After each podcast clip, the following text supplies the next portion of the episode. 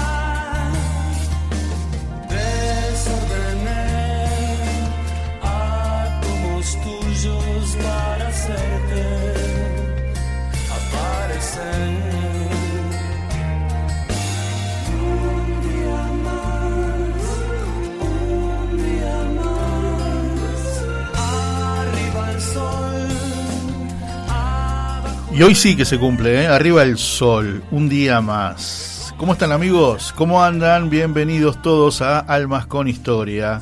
Este capítulo 141, nuestra historia de la radio, esta radio tan linda que el sábado cumple 102 años, la radio en Argentina, ¿no? Les hablo a los amigos de, de, Solo Dios Radio que están en Estados Unidos y que salimos al aire los sábados precisamente de 17 a 19. Bueno, espero que estén todos muy bien, nos encanta cada día, cada día de esta semana, ¿no? que salimos al aire desde Radio Grote, en vivo, estamos en los estudios de la radio, por supuesto, ubicados en Villa Urquiza, para todo el mundo. Como dicen los amigos que, que nos preceden. Sí. ¿Los anteriores? Sí, exacto. Bien, me, estoy castellanizando. Impecable. Impecable, ya lo sabías, gracias. De Huellas en la Arena, los límites de Radio Grote son el mundo.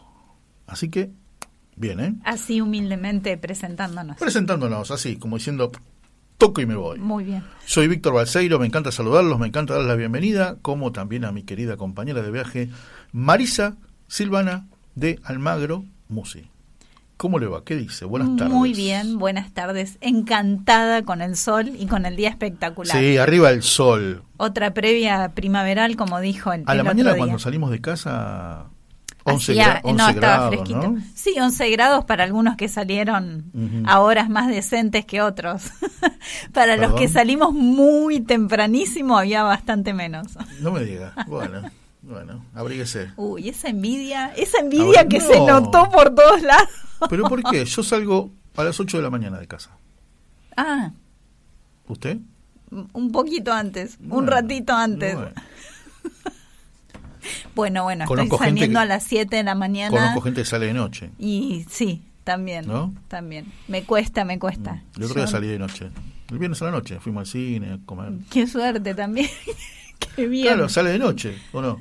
Exacto. No, pero yo digo que salen de noche a la mañana, que no amaneció todavía. Así es. Hay gente que trabaja y trabaja muy en serio por el país. Exactamente, exactamente. Qué grande. ¿Qué, ¿Esos avisos, se acuerdan de esos avisos? Un hombre solo no es solo el comienzo para que algo se empiece a concretar. ¿Se acuerda?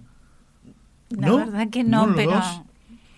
Eso fue una, era una propaganda de Sancor de los años 70 y que después se tomó para una era era era de una obra que se llamaba El diluvio que viene. Tampoco. No, no. Escuché la obra, pero no, no la vi tampoco y no sabía esa parte de la canción. Claro, claro, claro. Este una, pu- Bueno. una publicidad este De- del avance del país, algo así. sí, algo algo así, viste que aparecían lo- lo- la cantidad de camiones este lecheros en aquel tiempo. que movían la industria. Claro. Bueno, yo le voy a decir, hablando de gente que trabaja, A ver, vamos a dar la a ver, a ver, a ver bienvenida. si A ver, ¿ya la encontró? vamos. Sí, sí, sí, pero lo que Dios pasa es que tengo estas cosas que... Ahí va.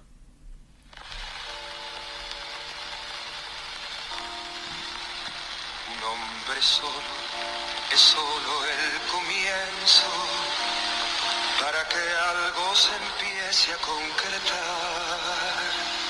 Pero siempre hace falta que sus otras se sumen y que juntas trabajen y que juntas formen cientos de manos que se prestan ayuda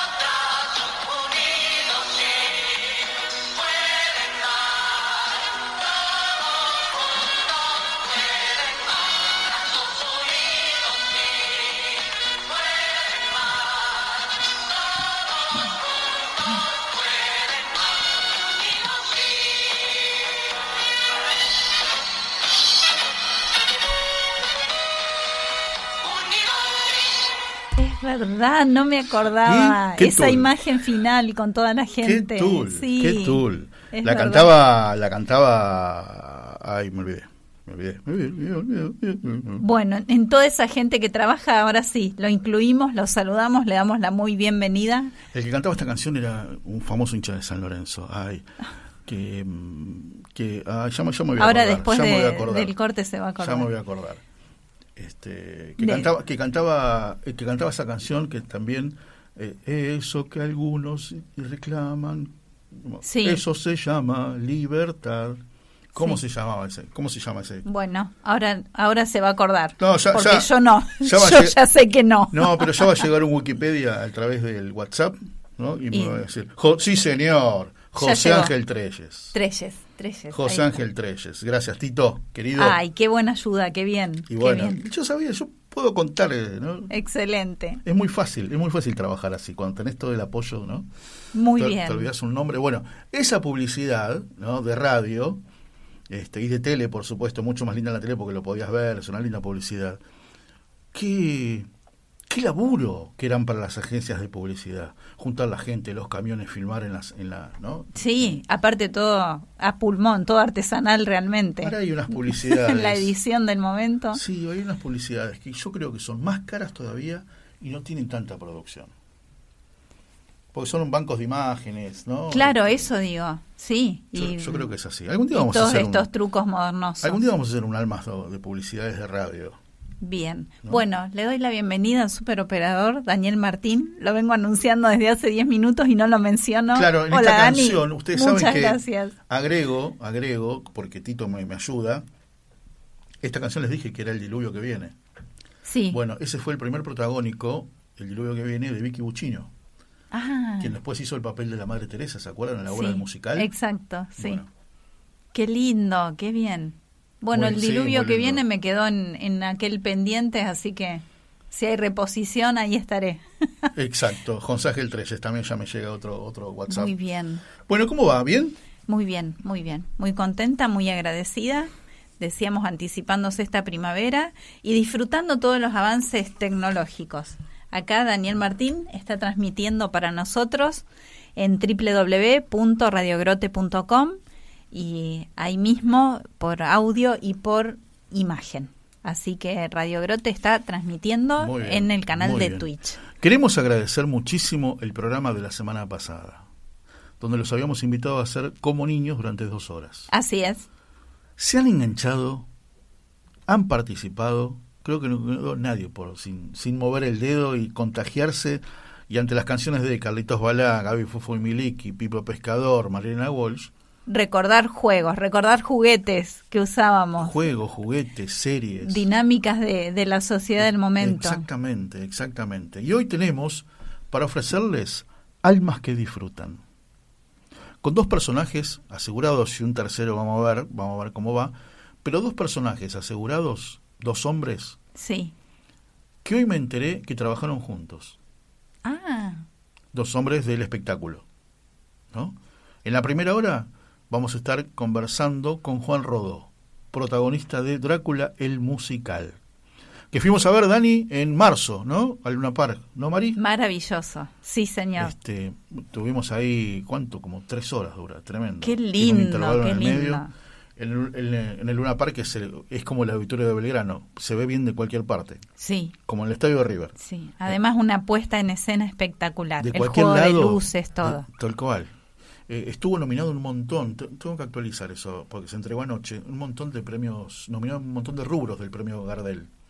Como nuestro amigo Claro, Dani Martín. claro. Bueno, Drácula también. ¿Te acuerdas el escenario con esos, ese, ese escenario móvil? Los andamios, las Los andamios, escaleras. todo sí. eso, sí, fue- Sí, sí, sí, maravilloso, fue, muy fue bueno. nominado como, como El vestuario, maravilloso también. Bueno, el vestuario contó, vino una entrevista a Ángel Mahler, sí, fue con Tito Garabal en marzo, aquí en Clave Grote, que el vestuario medio que lo, lo ayornaron. Lo ayornaron ¿no? de aquella época, sí. Que antes había, no sé, como 30, y- en el 91 había como 13 juegos de luces, ahora había 56. No, y se notaba, la verdad que fue un, disfrute. Bueno, hermoso. vamos a estar conversando. Canción mediante, este, vamos a escuchar, por supuesto, la primera canción va a ser un tema para introducirnos en la entrevista, el tema de amor. Me emociona siempre, lo conozco hace años y me emociona cada vez que lo escucho. Y en la segunda hora, en la segunda hora, claro, los que nos encanta y nos gusta y nos divertimos y tenemos en la memoria mucho de Lelutiers, nos resulta nostálgico que dos de los que más te hacían reír, como Gabriel Rabinovich, Daniel Rabinovich Daniel, sí. y Marcos Mustok, sí. ya no estén, que se estén divirtiendo de gira, como dicen Hmm. los artistas. Se fue de gira, se fueron de gira los dos.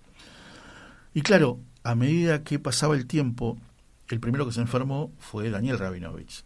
Y entonces tuvieron que como buscar un reemplazo para que cuando Daniel, No pudiera estar en el escenario, claro, alguien subiera. sí. Martín O'Connor esté, ¿no? Como uno más. Qué talentoso también, Muy qué talentoso. maravilla. Bueno, Martín O'Connor va a estar con nosotros en la segunda hora del Más con Historia. Y hoy me entero, por Tito Graval, que los Sí. dos fueron de la partida de Drácula el musical allá por el 91. Ah, Y que Martín O'Connor en realidad fue el, el- primero que empezó, ¿no? El pionero. el primer Drácula. El primer Drácula. No, increíble, increíble. Increíble. Bueno, Cuánto talento, derroche de talento. Sí, y talento bien argentino. Y bien- y- y estuve leyendo y estudiando un poco a Juan Rodó, impresionante el, eh, el docente que es, ¿no? De la comedia musical. Eh, impresionante, Sí, impresionante. sí, Dos sí, talentos enormes, bien argentinos, y son talentos de exportación. Acompañado de esto por canciones. ¿Mm? Esto es Almas con Historia, así que tenemos, bueno, les dije el tema de Amor de Drácula. Vienen los chicos de Destino San Javier. Los fui a ver al Teatro Ópera Destino San Javier. Sí, Tienen un club de fans, señora, de chicas. qué bárbaro. ¿eh? En- no, el ópera, ¿cómo van a hacer para llenar el ópera? Mamita, lo que fue. Pero las chicas no sabes lo que eran. Qué lindo, qué bien, qué bien. Sí, sí, sí, sí. Bueno, Diango, Los Rojas. Este, después, bueno, no pudieron venir, pero mandaron las grabaciones Gustavo Cerati y el Flaco Espineta, ¿eh? con un rezo por voz. Hermoso, Una muy, linda versión de Rezo por Vos. Muy Señores, si ustedes quieren comunicarse con nosotros, entre paréntesis, nos encanta que lo hagan. ¿A qué WhatsApp, señora? Por WhatsApp al 11 24 57 68 75. 11 24 57 68 75. Dani, estamos transmitiendo también en. Solo por YouTube. Perfecto. En vivo estamos eh, saliendo por el canal de YouTube, Marisa Musi. Luego va a quedar eh, guardado en la lista de reproducción de Almas con Historia. Ah, mira, mira, acá venimos, acá aclaramos. ¿eh? Porque bien vale aclarar porque el Dire me manda buena información. El vestuario es casi el mismo que hace 30 años. Y Rodó, Juan Rodó Sí. era Drácula. Y Martín O'Connor era el que lo perseguía y lo mataba. Ah, Al conde. Ah, bien, bien. O sea, que, ¿quién viene a ser? ¿Van Helsing? No sé. Y yo creo que sí, que es el doctor Van, Helsing, Van Helsing era el que... Bien. el, el personaje. Bueno, y acá, y acá lo mejor de todo, lo mejor de todo, señores, que me acaba de llegar la confirmación desde la producción de Lelutiers. Sí, Escuchen bien. 11 24 57 68 75 o si no, el de producción de Almas 11 69 40 07 08 y hay dos entradas para ir a ver los Lelutiers en el auditorio de Belgrano el 16 de septiembre. qué lindo, genial, ¿Está? Genial. Acaba de llegar la Muy confirmación. ¿Mm? Así que agradecemos, por supuesto. Bueno, música, dale, nos ponemos, nos, nos metemos ya en la entrevista, ¿eh? Bueno, Porque vamos. esta canción, esta canción nos aclimata para lo que viene, que es conversar un rato con este gran artista argentino que se llama Juan Rodó. Dale.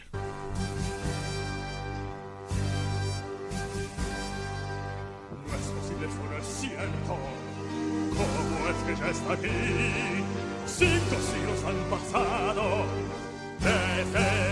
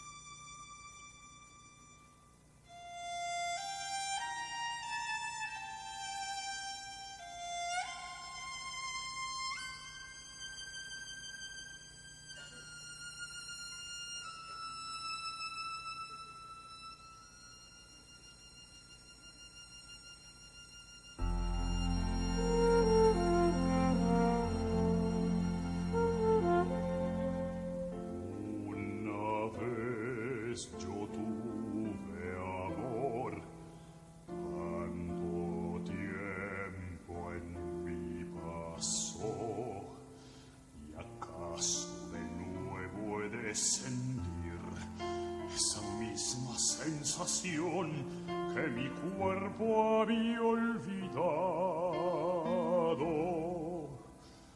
Era mi pequeña flor, para ella yo era un dios. Logró enseñarme el sabor de un beso y el calor de enredarme en sus caricias.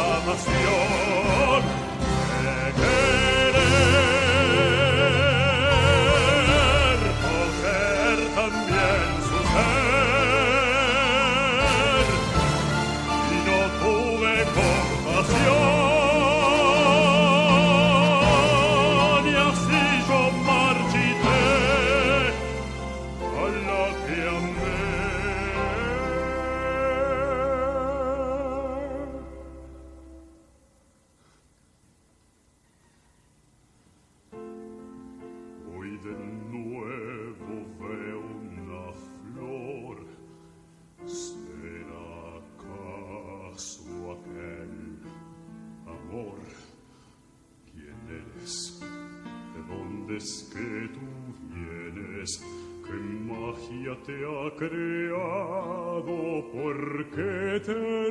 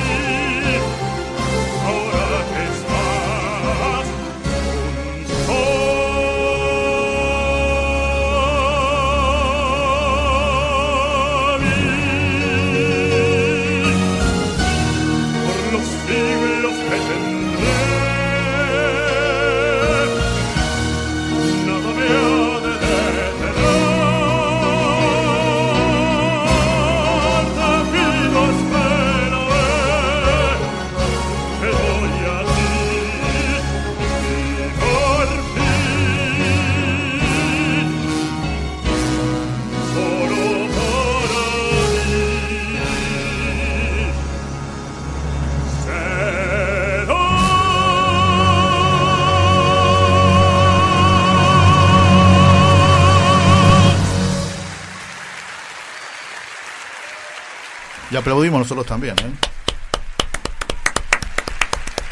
Impresionante. Me, me, me trasladó a esa noche de viernes en el Luna Park.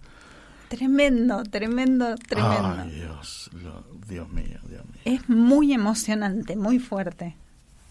Me encanta, muy fuerte. Muy fuerte, claro que sí. Ah, escucha esto, qué lindo. Lo que para mí era de chico Bocini, Ricardo Bocini, estoy hablando de un fan de Independiente, para Chacho era Rodó. Ah, claro. Y claro, Qué tiene lindo, lógica. Ay, lo que es escuchar una canción, pero ¿no? Te abre los poros. Tremendo, Muy tremendo. fuerte, y cómo llega. linda, sí. Y cómo que, ¿no? De decir, ay, qué lindo sería llegar hasta ahí, hasta ahí arriba, ¿no? Pero ni con, ni con una escalera llego hasta ahí arriba, está claro. está claro. Ni con No. toda la ayuda. No, no, y aparte son, creo que son años y años y años de trabajo, de estudio, eh, maravillosamente bien. Lo que, lo que es, lo que es vivir, ¿no? Drácula, el musical, es este, es muy linda la historia. Aparte, yo creo que la vamos, la, la tenemos agendada a Cecilia Milone, ¿no? Que es el otro 50% de, de la, no, por decirle en el protagónico, pero después hay un, Un elenco increíble. maravilloso, sí, sí, sí, maravilloso. Este, uy, mira, me emocionó, me emocionó lo, lo que puso Tito, ¿no? Lo que para él era Bocini, ¿no? Y me imagino, y uno se imagina a Chacho de chico y lo que es ahora, ¿no? Gerenciando ese Luna Park, este, lo, lo que se consigue. Y, y no es porque él se ofreció, sino que lo fueron a buscar, ¿no? Para poner un poco de, de- de orden, de organización. Además, encanta, gran actor. Chacho, y, Sí. y gran talento en, el escenario también. Así que- Totalmente. Esa noche del mes de marzo, ese viernes, que todo el mundo, cuando sale del Luna Park, se va cantando. sí, Se va cantando. Y eso sucede. Vamos a saludarlo. lleno, Vamos sí. a saludarlo al Sí, conde. sí, ¿Eh? claro.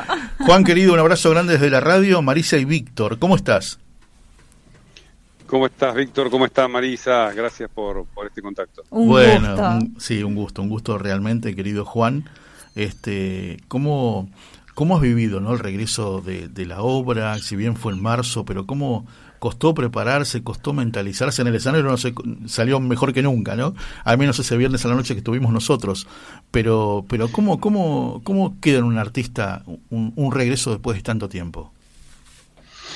Bueno, fue una experiencia emocionante y sorpresiva porque mm, han pasado 30 años y, la verdad que el público, eh, bueno, cambia, se modifica, los tiempos también cambian y todo nos podía sorprender, hasta nos podía sorprender en contra eh, de que, eh, bueno, por el tema de, de la salida de la pandemia, la gente no se arriesgara a, a ir eh, y la verdad que nos sorprendió masivamente el público. Te diría que igual aquel aquellos Luna Park del año 91 y Qué bien. 92 que se llenaban como si la obra fuera nueva, ¿no? Y la obra tiene 30 años, la Dios gente mío. totalmente apasionada con, con hacer, con, bueno, con, con ver el espectáculo, con salir de sus casas e ir al teatro como la nueva normalidad y, mm, y disfrutar esta obra que es muy de, de los argentinos, ¿no?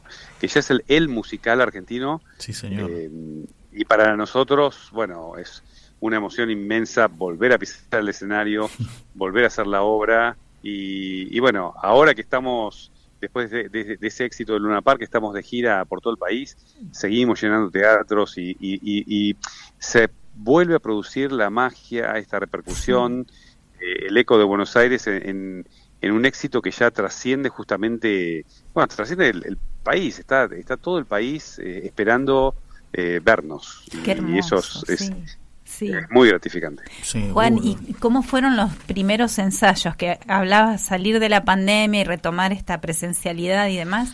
¿Cómo fue semejante elenco? Que son un montón de personas juntas en el escenario, en contacto.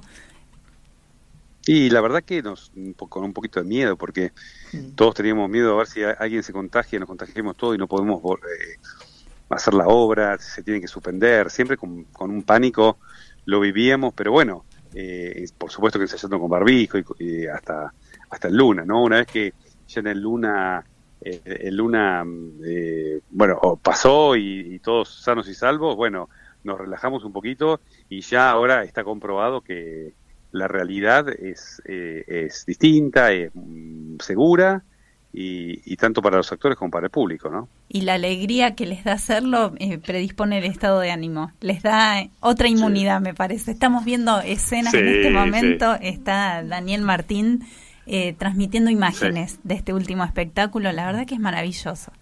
Estás vos, estás con, con todo el vestuario y el maquillaje. Impresionante ese maquillaje. Qué bueno, me Es, encanta. eh, bueno, eh, es parte de, de- de la versión original y, somos fieles a eso, ¿no? A lo que fue Drácula en todo su en todo su diseño, tanto el maquillaje como el vestuario, la escenografía, etcétera. Vos sabés que, querido Juan, eh, me pensaba algo esa noche de marzo que fuimos, que fuimos acá, los que estamos aquí, los tres fuimos, este, Dani Martín, nuestro querido operador, Marisa y yo, y, y mi esposa también, por supuesto, y a mí me pasaba algo esa noche, porque hablaban tanto del 91, que yo pensaba, digo, ¿cuántos los de acá habrán venido esa noche del 91 con sus padres? Y hoy sus padres quizás están en el cielo. Y después, eh, tiempo después, lo escuché a Ángel Mahler diciendo lo mismo, que se sentaba tanto los padres de, de, de, de- de Cibrián como los de Mahler que se sentaban por ahí en fila 14 y hoy ya no están. Sí. ¿Cuánta- cu- claro, y la magia que tiene el teatro o el lugar que te hace sentir, a lo mejor estaban, ¿no? Se podían sentir en la presencia de ellos. Pasaba eso. Sí. Eh, eh, eh, vivía de- en una park, mis hijos. Eh, en el 91 yo, mm, digamos, mm, nació mi, mi primer hijo, eh, no, no estaba mi segunda hija, hoy mi segunda hija está en el elenco, Ah, eh, o sea, cosas Claro. maravillosas trascienden, Claro, ¿no? Claro. Eh, y, y la verdad que, que, bueno, así como pasa eso desde la historia personal de cada uno, eh, hay, hay eh, digamos, generaciones que ven Drácula por primera vez y, y la obra tiene 30 años. Exacto. Sí, sí. señor. O sea, va pasando la- las épocas y va marcando generaciones y generaciones. Totalmente. ¿Qué personaje tiene tu hija, Juan? Eh, es la pitonisa del segundo Ah, acto. impresionante, Ah. super personaje. Ah, Qué Sí, sí, bárbaro. qué lindo. ¿Y cómo es esto? ¿Ensayar en familia y compartir después en privado? ¿Son autocríticos? ¿Cómo se tratan? No, no, no, no, muy relajados porque cada uno se hace cargo de, de la, de la parte profesional. Bueno, eh, también está mi mujer, el UNAID, eh, bueno, que ya con ella trabajamos desde hace muchos años, desde que nos conocimos, Claro. prácticamente desde, el- desde el 2011 este, juntos, ¿no? 2010-2011. Qué bueno, qué bueno, me encanta, me encanta eso. Y aparte no sé, no sé, no, pero yo agrego el orgullo que debe sentir esa hija de decir, mi papá es el que Ay, canta, sí, mi sí, papá es sí. el protagonista. Drácula, ah, es mi viejo. Es mi viejo. Es maravilloso Sí. eso, es maravilloso. Juan, fuiste parte también este, de, de un montón de papeles protagónicos, pero también fuiste parte este, de, de grandes musicales de la Argentina, incluidos Los Miserables. ¿Cómo, Sí. cómo- ¿no? ¿Cómo vivís esos, esos papeles protagónicos? Bueno, yo eh, hasta ahora llevo, los tengo contados, los llevo 16 protagónicos. Oh, Ay, Dios en mi mío. carrera. Es Todas un montón. un son un montón. Eh, pero te digo que, que vivo tanto, bueno, aquellos fueron eh, grandes roles porque tu- tuvieron que ver con una producción de afuera y, y con una, eh, una experiencia distinta. Eh, la verdad que fueron, fue maravilloso. Eh, pero eh, no, no, no están en, en un valor eh, menor los que no fueron eh, internacionales, te diría. ¿eh? Mm, para mí, yo creo que la- las obras valen por lo que son las obras y las experiencias, ¿no? Sí, pero sí, sí, es sí, verdad sí. que esa, esa fue una experiencia muy especial, tanto la de Los Miserables como la, la Bella y la Bestia. Te tocó hacer de Drácula por un lado y después te tocó hacer de Cristo, ¿no? En Jesús de Nazaret. Sí, bastante opuestos. Pensaba eso, casualmente. Pensaba eso. Qué lindo, qué lindo, qué lindo. Estoy leyendo, la verdad, tu historia, tu recorrido. Es realmente maravilloso. ¿Cuándo, ¿cuándo soñaste este, con ser eh, artista de comedia musical? ¿Desde muy chico? No, no, no, al, al revés. Yo comencé con, con la ópera, o sea, haciendo ópera, y después descubrí con Drácula el musical. Qué Eh, genial. La verdad que claro. conocía, conocía muy poco. y bueno, con- junto con Drácula empecé como a, a conocer el género y, y a interesarme y a gustarme y, y, bueno, eh, investigar y a partir de ahí fue, fue un, un, un inicio ¿no? de, un, de un gran amor de, de algo que también está muy emparentado porque ambos son géneros teatrales y, y, y se expresa desde, desde la vocalidad, ¿no? La Exacto, actuación, sí. el canto y, y, bueno, más allá de los estilos, eh, son, son similares, son primos hermanos. Sí, lo que pasa que eh, comedia musical tiene todo este despliegue físico que nos imaginamos un montón de tiempo. dinámico, en- sí. Claro, entrenando, no sé, las coreografías, todo el desplazamiento en escena que, Sí, que sí, es sí, maravilloso. Qué bárbaro. Me encanta leer acá, me encanta leer acá, querido. Mis amigos, en la voz de Juan Rodó, que está conversando con nosotros, fue elegido entre 2.200 postulantes para interpretar el rol protagónico de La Bestia, 2200 leíste. entre 2.200 Sí, en La Bella y la sí, sí. Bestia. Dios mío. Qué bárbaro. sí, sí, sí. Fueron unas audiciones muy... eh, eh, fueron impresionantes y, y muy difícil, muy difícil la selección. Pero bueno, eh, también uno lo vive con, con nervios, con ganas y cuando uno transita esos momentos, bueno, sabe que el no, no, lo- el no es, es lo que tiene, Ya ¿no? está, claro. Sí. Así que bueno, sí. uno tiene que buscar el sí. ¿Y en qué te respaldaba, Juan? Para tranquilizarte, para bajar ansiedad. ¿Cómo así? Y lo que tenía, en lo Claro. que tenía, en lo que tenía, en la convicción de lo que tenía eh, para justamente para abordar eso, eh, ese rol. eh, y, y- y yo sí siento que no, no, no, no me veo, no, o no tengo lo Sí. que hay que tener, eh, directamente no me presento. Ah, Eh, es así. ajá. O sea, soy honesto conmigo mismo, no, no, no voy a, a- no elijo desesperadamente, eh, sino trato de tener un análisis bastante crítico de lo que puedo y lo que no puedo, ¿no? Esa, esa, esa crítica, querido Juan, ¿la llevas después? Cuando transmitís enseñanza, sos un gran docente, sos director de una escuela Sí. de comedia musical, ¿también te manejás de Sí, esa sí, sí, manera? sí. Mira, trato de ser, eh, en, la, en, la, en la cuestión formativa, Sí. trato de ser eh, poco crítico, eh, es decir, eh, me parece que a veces el exceso de crítica en ese caso, eh, eh, a veces es muy frustrante, ¿no? Eh, uno tiene que acompañar los procesos y los procesos a veces no son del todo eh, satisfactorios, no son agradables, eh, y más en el arte, ¿no? Que no es algo matemático, eh, y uno tiene que saber esperar, eh, y bueno, y saber cultivar la paciencia como, como para eh, eh, saber que, que, que a veces el momento viene tardíamente, ¿no?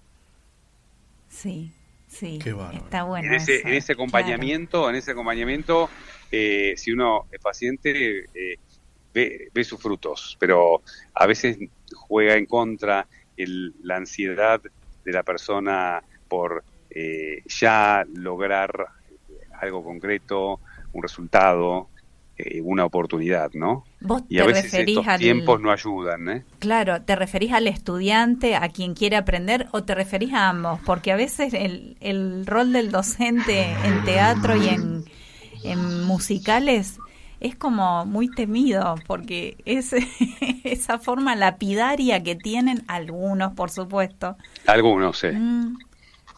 Así Sí, que... sí, sí. Sí, yo, yo no, no soy lapidario, me parece que eso no, no es constructivo. Y aún así, en una situación desfavorable, me parece que hay maneras de, de transmitirlo y, y que sea un, un aprendizaje aún. eh, Claro. Eso que, que, bueno, que puede no ser del todo bueno en, en un, en un proceso, ¿no? Claro, Eh, exacto. eh, me parece que uno, un- uno tiene que aprender de todo, de lo bueno y de lo malo, ¿Y pero bien. cómo fueron con vos, guiándote y enseñándote? Tuve de todo. Tuve, sí, sí, sí. Tuve muy bueno y tuve muy, muy exigente y frustrante, ¿no? Qué Pero bueno. bueno, ahí uno se va haciendo fuerte. Claro, bien, bien, bien. Poder aprovechar y capitalizar, sí. Tal cual, tal cual. Juan, a ver, pensaba esto, ¿no? Em, ¿Qué tiene que tener una obra musical para que sea un éxito como Drácula, por ejemplo? Claro, es ¿cuáles son las claves? Tener un buen libro, ¿no es cierto? Unos autores como los que tiene, y además saber elegir el elenco, o es un mix entre las dos cosas. No, yo creo que la obra por sí misma tiene que ser buena, ¿no? Eh, su libro, eh, su música, eh, eh, la dinámica interna, tiene que ser en sí misma. Luego el elenco la, le, da vida, pero no puede depender del, elenco o el talento de cada actor o cada artista en, levantar una obra floja, ¿no? Me, me, parece que la obra por sí misma tiene que ser muy buena. Este, y luego lo otro suma. Qué bueno, qué bueno, sabía. Yo creo, ahora si me, preguntas qué tiene Drácula, sí. bueno, a ver, Pepe y Ángel mil veces han intentado hacer eh, eh, un, segundo éxito como Drácula.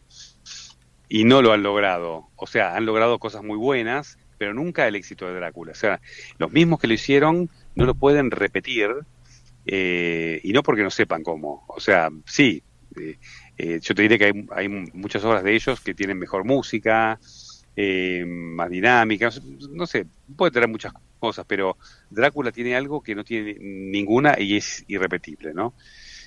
Eh, pero bueno, es, es, es, una fórmula mágica. no sé, radica en la música, radica en el libro, radica en, un personaje universal, en una dinámica, en una empatía con los personajes en muchas cosas. Sí, claro, claro. Qué bueno, qué bueno, la verdad que me encanta, me encanta lo, que estás contando. A ver, volviendo lo, lo de la escuela, y ya para ir dejándote libre, este, si alguien tiene algún interés, porque, a ver, vas a ver cualquier musical, bueno, yo me, agarro ¿no? de, de, Drácula, por supuesto, pero salís, como le decía Marisa, salís cantando, salís ¿no? moviendo los pies, pero a alguno le puede este, interesar o tener el, viste, picar, como se dice siempre, picar el bichito de la actuación, cantando, tiene buena voz, algo podemos hacer. ¿Qué le recomendás? Y, eh, por supuesto que eh, tiene que, sí o sí, bueno, frente a esa a, esa, a ese surgimiento de la vocación, eh, tiene que haber una, una, preparación sólida, ¿no? No, puede, no podemos eh, depender solo del talento. Eh, y creo que la formación sólida en todas las áreas es, lo más importante para lograr eh, un resultado, un resultado serio. así que, bueno, en, mi escuela trabajamos eso, justamente trabajamos ese, esa aproximación al, al, terreno profesional, profesional en todas las áreas, ¿no? Bien, bien. Tanto en canto, teatro, danza. Qué bueno, qué bueno, me encanta, me encanta eso. Juan Rodó, eh, ¿qué agradeces en la vida para ir cerrando la entrevista y a quién le agradeces? Y yo le agradezco a mi madre el, haberme siempre apoyado cuando, bueno, uno viene de una familia tan, eh, bueno, tan de clase media baja y, de pocas posibilidades, eh, eh, apoyar una carrera tan tan difícil y tan poco segura, ¿no? Sí. De, de, porvenir, así que yo siempre pienso en eso. Te ah. diría que pienso todo el tiempo en eso. ¿eh? Sí, se valora mucho más, siempre, siempre. Qué grande. Me encanta ese agradecimiento. Eh, querido Juan, bueno, te cuento, esta es Radio Grote, la radio de la Federación de los Círculos Católicos, y el director de esta radio se llama Tito Garabal y te manda un gran abrazo. Gran Tito, un abrazo gigante. Lo, lo, quiero muchísimo, Tito. Sí, sí, un gran, gran personaje. Lástima que sea independiente, pero bueno, qué sé yo. es lo que hay, como dicen los chicos. Juan, Juan querido, te mandamos un gran abrazo. Bueno, un abrazo para ustedes, gracias. Eh, gracias para, para, para. Y la próxima Drácula en Buenos Aires, Movistar Arena, ¿no? Movistar Arena, sí, 6, 7 y 8 de octubre. Ah, ah octubre, perfecto, perfecto. Ya están en venta las localidades. Por supuesto. Sí, sí, hace, rato, hay, que rato, hay que apurarse. Muy bien. Un abrazo grande, querido Juan, que sigas muy bien. Un abrazo grande. Hasta luego, hasta gracias. Pronto, hasta pronto. Mis amigos, qué placer. Qué placer. Y, y hablando así nomás, qué voz. Bueno, encima eso, qué voz. No, qué voz. así naturalmente. Claro. Muy bien. Tremendo. Juan Rodó, mis amigos. El Conde Drácula. Qué lindo tener tan claro la forma de transmitir a las personas que quieren dedicarse a esto o al menos incursionar. Y, esto de no ser lapidario y no ser maltratador.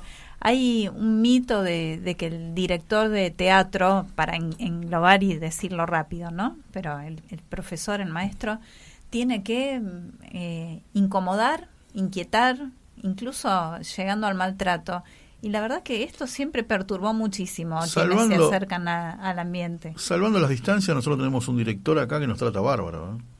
Sí, señor. ¿No? Acá en la radio me Claro, dice. claro. Es director también. Y es director también. No, más que nada en clases de teatro, o sea, bueno, comedia musical, interpretación. Hay algo ahí medio raro. Bueno, recién Juan lo, aclaró totalmente. muy bien. Fabi, te mando un beso grande que me, me llenaste de cosas lindas, de cosas lindas que tenían que ver con, con esto. Este, me- entre otras cosas me quedo con el agradecimiento de Juan. ¿eh? Sí, qué lindo. Muy Me bien. muy bien. Señor Dani Martín, quiero música, queremos música y cuando volvamos, mm, cuando volvamos, va- Estamos saliendo en vivo en YouTube, ¿no, Dani? Esa es su mayor preocupación. ay, sí, sí, sí. Sí. Porque además eh, había incorporado imágenes Señores, musical. Ya en la segunda hora vamos a estar conversando con Martín O'Connor, ya está confirmada la nota, así que 11 69 40 0708, ganate dos entradas para el 16 de septiembre para ir a ver a Le Luthiers en el Auditorio del Verano. Qué lindo, muy bien. ¿Sí? Dale. Música y ya venimos en Almas con Historia.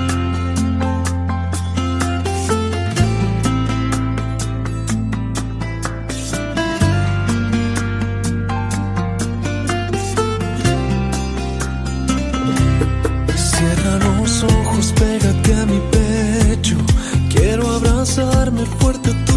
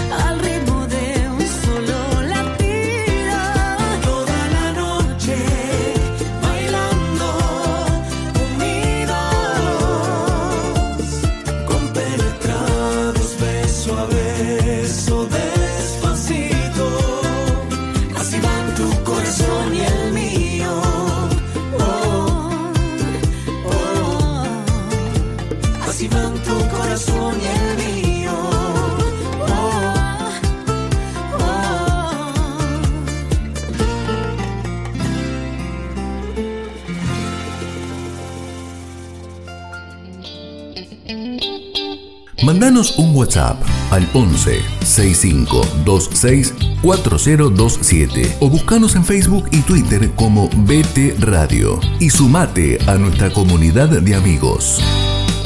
Rato de radio para disfrutar la vida. con la conducción de Marisa Musi y Víctor Balseiro. Hasta las 20 por BTR Radio.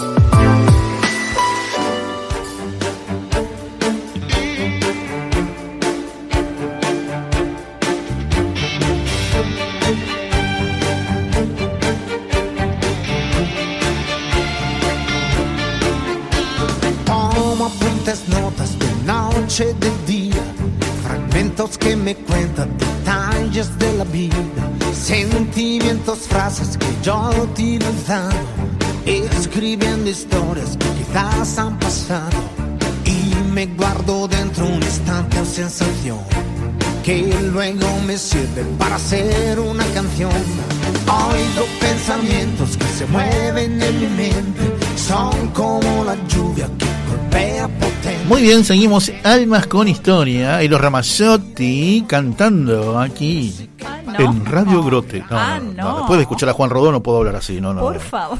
Por favor, por favor. Tremendo. Sí, obviamente.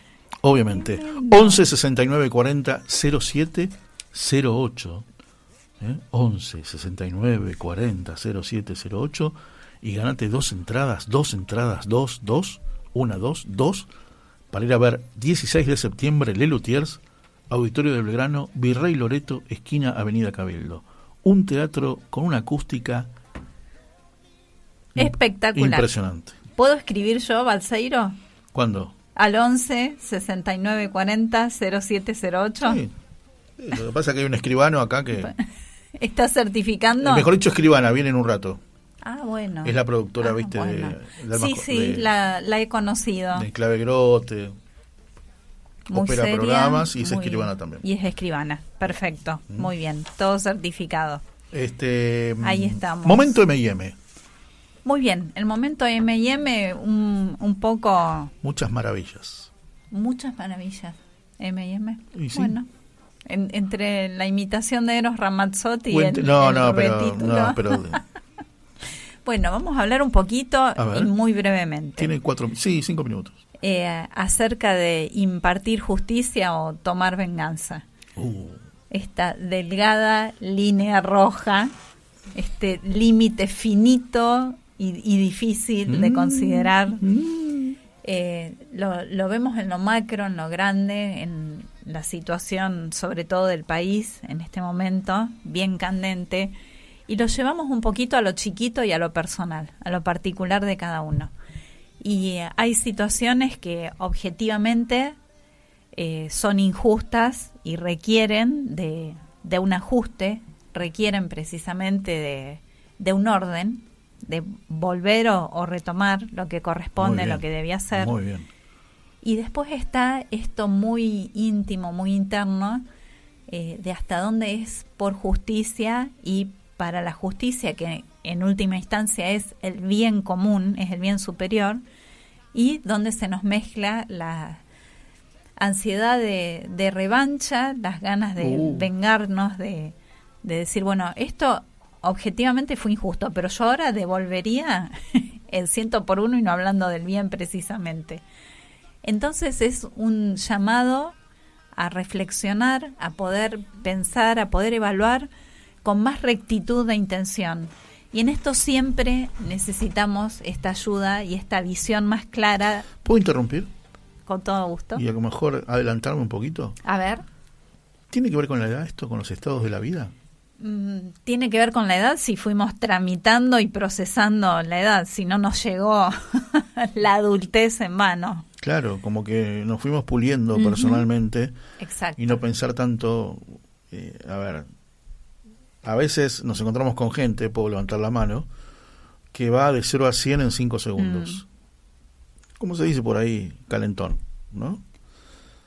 Y tenemos otro tipo de gente que vos decís, uh, no reacciona, no tiene sangre, lo criticás encima, cuando a lo mejor está reflexionando y contestar con tiempo, ¿no? Con adultez, Sí, con semblanza, sí. este, dejar algo, dejar algo, no dejar una discusión, yo, vos me gritás, yo grito más fuerte que vos, no, sino dejar algo que lo dejes pensando a la otra persona, Sí, ¿no es cierto? Sí, y, es- y eso yo creo que tiene que ver con el correr de los años, cómo uno está, viste, plantado en la vida, como yo le digo, sí, como yo cuento a veces, yo ahora me siento en una primavera de mi vida, ¿no es cierto? Entonces quizás, a veces, bueno, li- viste, en primavera también hay tormentas eléctricas o Sí, hay. alertas meteorológicos, por supuesto. Muy bien, muy bien. Por supuesto. Pero, pero generalmente voy, voy, voy por ese lado, ¿no? Sí, Y tuve esos inviernos crudos, duros. Claro que sí, claro que sí. sí. O esporádicamente tenemos todavía. Y otro, y otro, y otro, perdón Mari, otro tiene que ver con la persona que tenés al lado, A ver eso. que te moldea el carácter. ¿No? Hablo de, tu- Bien. de tu mujer, de tu Bien. esposo, ¿no? Dice De- el de- padre Menapace en uno de sus cuentos, Canto Rodado, que un poco la vida es como esas piedras del fondo del río que se van puliendo en el roce de unas piedras con otras. Claro. Y el agua que, que va por sobre todas, por supuesto. Las personas que tenemos al lado son este canto rodado. Si lo permitimos y si nos dejamos pulir en ese roce. Porque también podemos afilarnos en vez de ir redondeándonos. Claro, pero claro, claro. Yo igual tengo, tengo mi, a ver cómo decir, mi propia evaluación de mí mismo, ¿no? De, de por qué esta primavera, de por qué me siento así, de que esto, que lo otro, cómo disfruto, cómo disfruto venir los miércoles acá y compartir entrevistas con, con, y compartir y alegrarme tanto de que nos estén escuchando, de que nos escriban. No quiero ser autorreferente, autorreferencial, pero pero yo disfruto mucho ¿no? de, lo, de todo lo que yo estoy viviendo, de, de lo que me pasa, de la búsqueda también. Ustedes saben mi búsqueda, de, viste, yo quiero, quiero saber quién fue mi vieja. Este, sé mi vieja adoptiva que ya está en el cielo hace 49 años, pero yo no me quiero poner en ese, no, tengo derecho, tengo derecho. Los derechos a veces en este país se usan mal. Eh, Exacto. Claro, exacto. claro. Y esta mezcla de justicia y venganza un poco va por ese Y a lado. veces sí, a Sí. veces sí. Y nos dicen como, eh, para poner un poco más claro, la justicia genera armonía, consuelo, conformidad, bienestar. Es esta certeza, esta sensación de que está bien, de que es lo que debe ser. Impartir justicia, dar a cada cual lo que le corresponde. Esto es la justicia. Si hubo un delito, habrá que pagar ese delito, habrá que resarcir, habrá que devolver, ¿no? Y mm, el tema de impartir, de impartir o de pensar en la venganza, justamente nos va generando lo opuesto.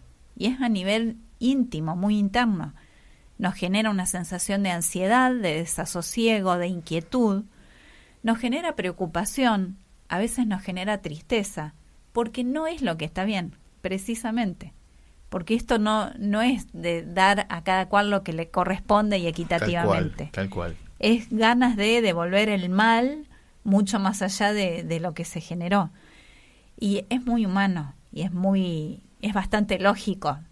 Por eso también tenerlo presente y tenerlo a la vista. Porque también nos pasa esto, que todo lo que negamos, lo que escondemos, lo que decimos, no, a mí no, a mí no me va a pasar. Bueno, ¿sabes qué? Abrí los ojos. Por otro lado, te digo, ¿quién está libre? Exacto, exacto. ¿Quién está libre? Entonces, por esto, pedir esta ayuda, esta claridad, siempre un buen director espiritual, siempre un, un guía, un buen amigo que pueda dar un buen Un buen consejo. amigo, un buen amigo, un buen amigo, porque no todos los que están escuchando tienen esa fe de decir un director Claro, espiritual. claro, pero, un, buen, amigo, no un es el que te palmea el hombro Un buen- y te dice, no, adelante, no, no. dale es el que te nomás". hace, es el que te hace enojar porque no está de acuerdo con vos muchas Exacto. veces. Es el que te ¿Mm? ayuda a reflexionar Claro, y a, a claro. poner un poquito más la lupa sobre el, devenir de la vida y ajustar esas clavijas. Gracias, Mari. Muy bueno, ¿eh? muy bueno. Seguimos pensando juntos. Justicia o venganza. ¿Mm? ¿Mm? Eh, Vamos a hacer una cosa. A ver. Según la grilla, según la grilla, que Sí. dice, a ver, esta grilla dice Almas con Historia, somos la radio de la Federación. No. Eh, ¿Venimos Así- así ordenaditos con la grilla o ya ¿Te no? acordás, Dani, cuando los Lutiers hicieron el siguiente acto del presente recital? Qué lindo, claro, qué lindo. Daniel Rabinovich leyendo. ¿no?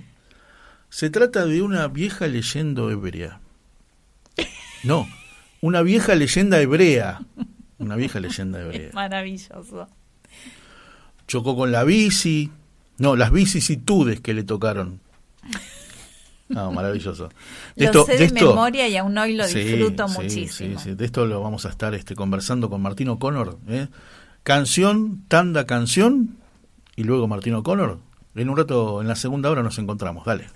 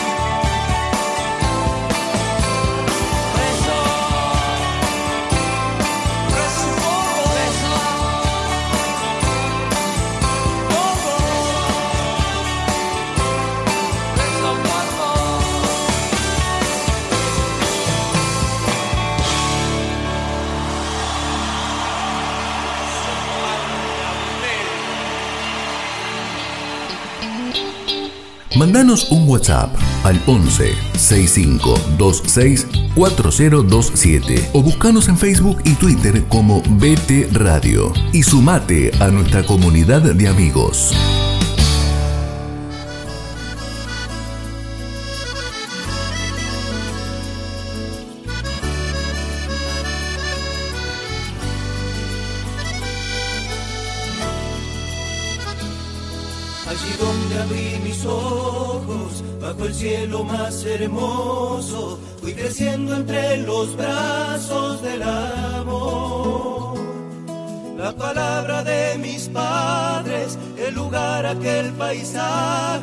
y ese río me ha enseñado su canción.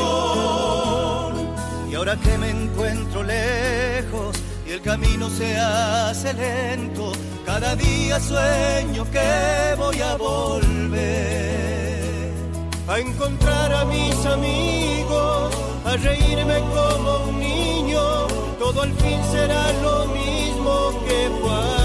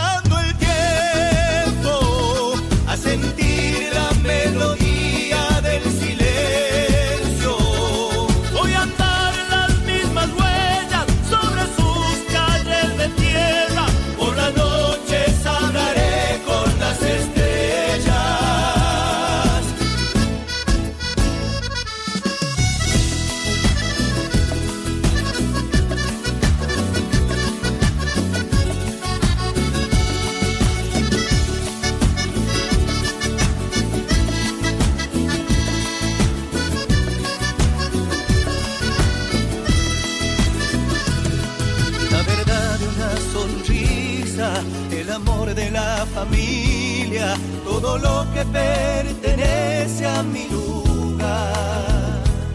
Es la fuerza que me empuja a seguir en esta lucha para entonces algún día regresar.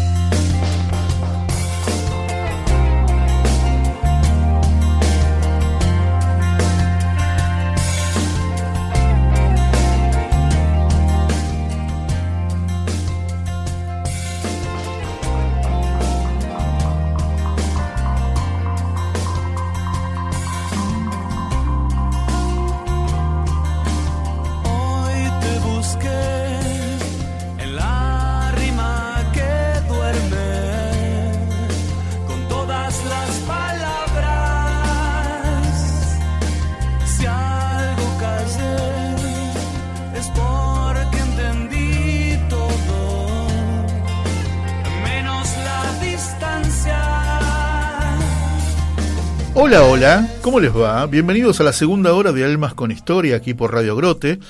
Eh, tengo una deuda pendiente de la primera hora, señora, que es saludar a las radios que retransmiten este programa, como por ejemplo BTR Radio, los jueves de 18 a 20.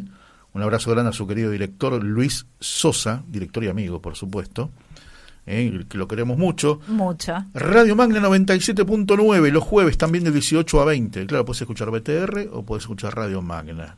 Eh, Un beso grande a Marina Qué Pérez lindo. Botel. Tantos amigos, muy bien. Radio Divina Providencia. La noche de los viernes de 21 a 23 cuando termine la misa, ahí viene Almas con Historia. Ya sé que es su horario favorito. Un beso grande a Ya Gaby he Leiva. tomado de vida nota. Nos vamos, ¿tiene pasaporte al día?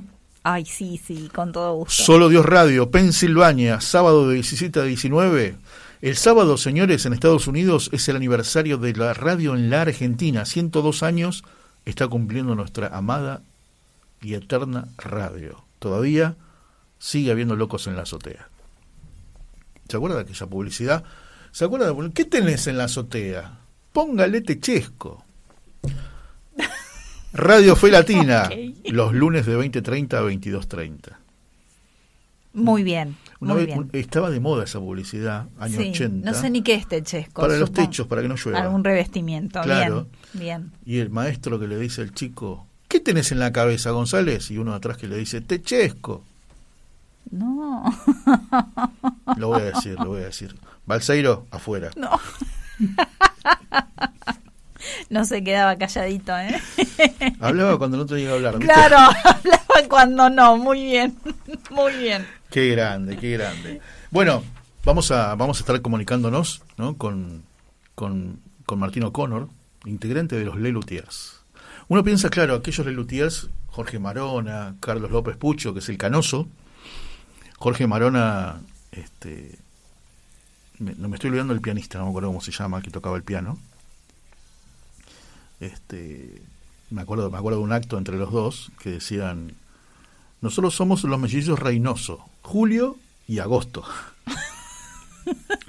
Cuánto talento, cu- cuánta capacidad. Y después cantaban, claro, después cantaban. ¿cómo era? ¿Cómo era?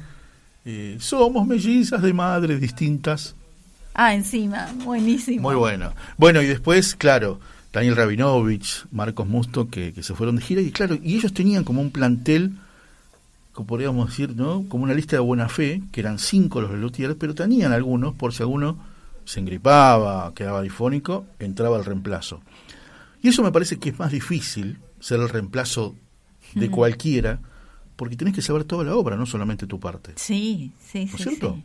Muy Es bravo. complicado. Usted, Sí. vos, Mari, estudiaste, Sí. ¿no? Libretos, te tocó actuar en aquellos años y no es fácil. No, es fácil de, de repente, porque después viene el ensayo de coordinar lo tuyo Exacto. con lo que tiene el Con otro. los demás, exactamente. Poder integrarse a ese elenco que está funcionando. No debe ser Claro nada fácil, sí. ¿no? Claro que sí. Un beso grande, querida Ofe. ¿Se tragó un payaso Balseiro? Ah, bueno. A la dirección. su su eh, club de fans, como decimos. Acá estoy presente. Hola, Ofe. Sí, sí, sí, sí, sí. Qué bárbaro. Era de esas cosas, no sé por qué. Era el chavo del 8 quedando en, en evidencia Claro. cuando todos se callaban. Claro, claro. ¿Viste cuando todos hacían silencio y el chavo venía? Lo que pasa es que fue el maestro Longaniza. Sí, exacto. Ta, ta, ta, ta. Y esas cosas. Muy bien. Bueno, vamos a presentarlo a Martín O'Connor este, de, este, de, este, de este grupo tan admirable que es los Lelutiers. Sí. Los Lelutiers. Los que, los que amamos los Lelutiers, nos, tenemos frases, pero que son eternas y siempre aparecen y siempre que las repetís y el otro sabe de qué se trata, es risa segura. Es risa segura. Y se van enganchando las, las generaciones que nos siguen. Sí, la- Nuestros hijos los van conociendo y se van enganchando. van con viendo ellos. esos videos. ¿no? Exacto. Es buenísimo. A veces cada tanto miro alguno, las majas del bergantín. Oh, qué lindo. Empiezan cantando, ¿viste? Sopla el viento, sopla el viento, como nunca. No, tremendo. tremendo eso, tremendo. Vamos a saludar a Martín. Querido Martín, un abrazo grande. Aquí Marisa y Víctor en la radio. ¿Cómo estás? Hola chicos, ¿cómo están? Bien, ¿vos? Bien, bienvenido. Muy ¿eh? bien, muy bien, muy bien, por suerte, muy bien. Gracias a Dios, muy bien.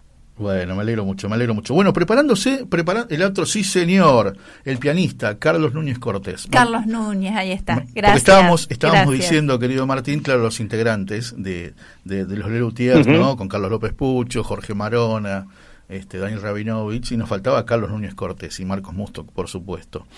¿Cómo, Exactamente, ¿Cómo- exactamente. ¿Cómo fue esa primera? Después vamos a antes de los Lelutiers, a Martín O'Connor, antes. Da- Daniel Martín, nuestro operador, te conoce desde hace muchos años y no ha contado tantas, tantas, pero tantas Sí. Te cosas. quiere muchos. mucho porque contó cosas muy lindas. Muy lindas. Pero aquí estamos hablando, hay una, claro, hay una nueva presentación el 16 de septiembre en el Auditorio de Belgrano. Pero ¿cómo, cómo, cómo empieza tu historia con los Lelutiers, Martín?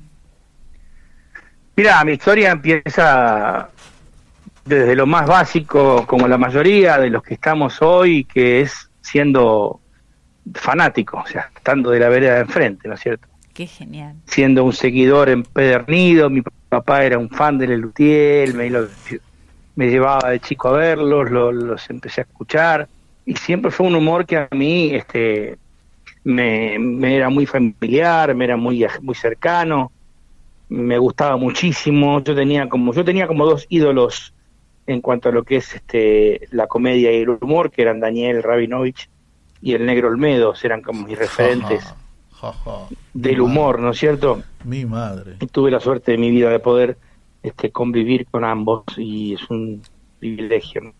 Entonces, bueno, nada, fue así que, que yo tenía, además, yo tenía mi mejor amigo que vive en Italia, yo tenía 15 años y escuchábamos en el living de su casa con, con una gaseosa y papas fritas el cassette de Lelutier. ¿Qué era? ¿no? Y después con, con mi socio, con, con Marcelo, nos íbamos de gira al interior, Dani te lo puede decir, este, íbamos escuchando Lelutier cinco horas de viaje en el auto. o sea Ay, que qué genial. lo teníamos muy incorporado, muy incorporado. Y llegó un día en el cual yo estaba trabajando, este, haciendo un musical que se llama La Bella y la Bestia en Teatro Ópera, y, y el personaje de la señora Potts, la tetera, que seguramente Sí, chicos saben de qué estoy hablando, sí. ¿no? Veo que en la planilla se llamaba Mónica Núñez Cortés, y me llamó la atención el apellido y le pregunté si tenía algo que ver con Carlitos y me dijo que era su hermana. Oh, Y bueno, de ahí en más hablábamos todo el tiempo, le Lelutier, pues yo era un fanático empedernido y me comentaba anécdotas y cosas. Y un día, pasado un tiempo de la temporada, me dice, che, Martín, me dice, mira, mi hermano va a tomar audiciones, el grupo, ¿por qué no te presentás? Te estamos hablando del año 2009. Eh, yo le digo, pero yo, ¿qué tengo que? No, tengo nada que ver, yo soy un fanático. No, no, me dice, vos tenés muy buena onda, y aparte sos gracioso, y cantas muy bien, y me cuadra justo. No sé, bueno, yo te averiguo, me dice. Y un día y me dice, mira, hablé con mi hermano y me dice que te presentes tal día en el Coliseo una canción que que cualquiera y un tiene humor de no más de 10 minutos. Bueno, y un día fui, a como había canté y estaba en la platea y yo tenía que audicionar delante de ellos, me temblaba todo, imagínate. Me imagino, sí. Así que bueno, canté la canción, que primero era lo que me sentía más cómodo y bueno, recibí un aplauso importante, me agradecieron y me tocó empezar a hacer humor. Sí. Al día de hoy no me no puedo recordar, y es algo que se me borró totalmente, a quién se la robé la rutina porque no me acuerdo. y empecé y pasaban los segundos y nada, y de repente escuché una risa, y después otra, y después otra, una carcajada. Terminó mi audición, me agradecieron, me abrazaron, me felicitaron y nunca más me llamaron. Ah, Y 10 años después, ¿10 dijiste? me suena el teléfono, 10 años 10 después. años después. Dios mío. en 2009, en 2009 me llama Lino Patalano, la secretaria, me dice, mira Martín, soy la secretaria Lino Patalano, me pregunta Lino si tenés algún video este donde estés cantando y haciendo algo gracioso, porque te quieren ver otra vez los luthiers. Y yo digo, ¿qué corno tengo para mostrar a esta gente? Yo, video personal. Y tenía un video que casualmente, fíjese lo que le estoy contando, lo filmó Dani desde el balcón del Teatro de las Brives, del Nacional, yo haciendo Víctor Victoria, con Valeria Lynch, viendo el reemplazo. y Dani me, yo le pedí que me filmara y Dani me filmó y yo tenía una escena muy linda con Valeria que era muy graciosa este cantada y actuada y le mandé eso bueno a los cuatro o cinco días me llaman si podía ir a ver una función y yo había estrenado el fantasma de la ópera hacía Ah. un mes enfrente el, yo estaba en el Gran Rex y yo estaba en el ópera y no me coincidían los días viste era muy difícil digo mira yo no estoy trabajando Uh, Dio la casualidad que el primero de mayo, el primero de mayo el teatro nuestro decidió no trabajar, entonces le dije a Lino, mira, el primero de mayo puedo. Fui a verla, me acuerdo que fui a ver Ludrapia, y me encantó, me reía carcajadas, y le pregunté, "Ok, esto, ¿cómo, para cuándo sería esta historia? Me dice, mira, sería para el mes que viene. Y le digo, no puedo. ¿Cómo que? Le digo, no, tengo un contrato de 10 meses enfrente, no puedo. Imposible. No te puedo creer, no, le digo, no, es imposible. Y se frustró, no lo pude hacer. Entonces llamaron a Marcelo Trepat, que era un compañero mío que trabajó en Drácula conmigo, que luego fue co-conductor de Georgina Barbarosa muchos años. Y él empezó a hacer, eh, ocupar ese lugar de reemplazante. ¿Cómo me repetís? ¿Cómo era el nombre? del ¿Cómo, tiempo, cómo es el nombre, Martín? Marcelo Trepat. Ah, claro. Marcelo Trepat. Claro, sí, sí, sí, Sí. sí, sí, sí. Co-conductor, sí. Marcelito Trepat ocu- claro. A la mañana estaban Sí, los, los conducían con Georgina Claro, movete con Eh, Georgina. En América, exactamente, exactamente. Sí, sí. Bueno, Marcelo empezó ese laburo y luego de un par de dos años se compró su casita en Villa Jardino, frente a la casa de Georgie. Empezó a viajar mucho y empezó a querer quedarse a vivir allá. No quiero viajar más, no quiero trabajar más, que yo, bueno. Hoy la empresa no, que no quería trabajar más. Hasta Los que dicen, podés fijarte si yo Cóndor está libre. Año 2012. Ujú. Así que en el 2012 me llamaron y justo estaba sin hacer nada teatral en ese momento. Y ahí empezó mi historia, hace ya 10 años. Qué impresionante. Lo cual Qué para mí es jugar en la selección. ¿no? Sí, Sin duda, sí, sin duda. pensamos lo mismo, sí. Sin Sabes duda. que ibas contando eh, todo este inicio y Dani Martín, que estás mencionando, nuestro Daniel Martín, el superoperador acá en Grote, eh, va poniendo imágenes eh, en, del espectáculo de Lelutier. Y estás en primera plana, te estamos viendo en Ah, en Radio Tertulia. Radio Tertulia, maravilloso con Radio Marcos Tertulia, Musto. claro. Te tomo, te tomo, te tomo, querido este Martín, lo del fútbol, ¿no? Entonces la pregunta sería, Sí. ¿cómo fue la primera vez que te tocó reemplazar a Messi? ¿No? ¿Cómo fue la primera vez que te tocó Bueno, subirte al esa- escenario? esa- A ver. Claro. Sabes que esa, esa metáfora la utilizo siempre, la utilicé desde el primer día. Mira. A mí me contrataron para ser reemplazante de Messi y de Ronaldo, a los dos juntos. Qué bárbaro. Porque yo entré como reemplazante de Daniel y de Marcos, de los Claro, dos. claro. Eh, yo tuve la suerte y la desgracia para el mismo tiempo. Yo, cuando entré a la, a la empresa, Daniel ya había empezado con algunos problemas de salud, por lo tanto me tocó trabajar bastante rápido. ¿no? Yo entré el 7 de julio del 2012 Ujú. y en agosto ya estaba trabajando. Daniel había sido operado y, y no podía hacer toda la función, entonces entrábamos siete luthier a hacer el espectáculo para que Daniel descansara un poco. Y en diciembre de ese mismo año, Daniel sufrió el infarto, así que tuve que hacer un reemplazo de golpe sin haber hecho la función nunca en la vida completa. Dios, claro. Fue toda una, una que tuvimos que hacer en Montevideo. Salir al toro fue, la verdad, muy estresante, pero salió bárbaro. Y bueno, de ahí en más empecé a trabajar bastante seguido porque Dani no estaba bien. Hasta que, bueno, lamentablemente en 2015 ya él dejó de trabajar a principio de año y en agosto ya falleció. Exacto. Y ahí pasé a ser parte de la plantilla titular. Ujú. Martín, ¿y cómo manejaste la ansiedad que, que me imagino yo del desafío que se te planteaba por delante? Mira, eh, yo tuve la suerte, como muchos de mis compañeros, de entrar a un grupo donde por delante de todo está el espectáculo y el grupo, no hay egos.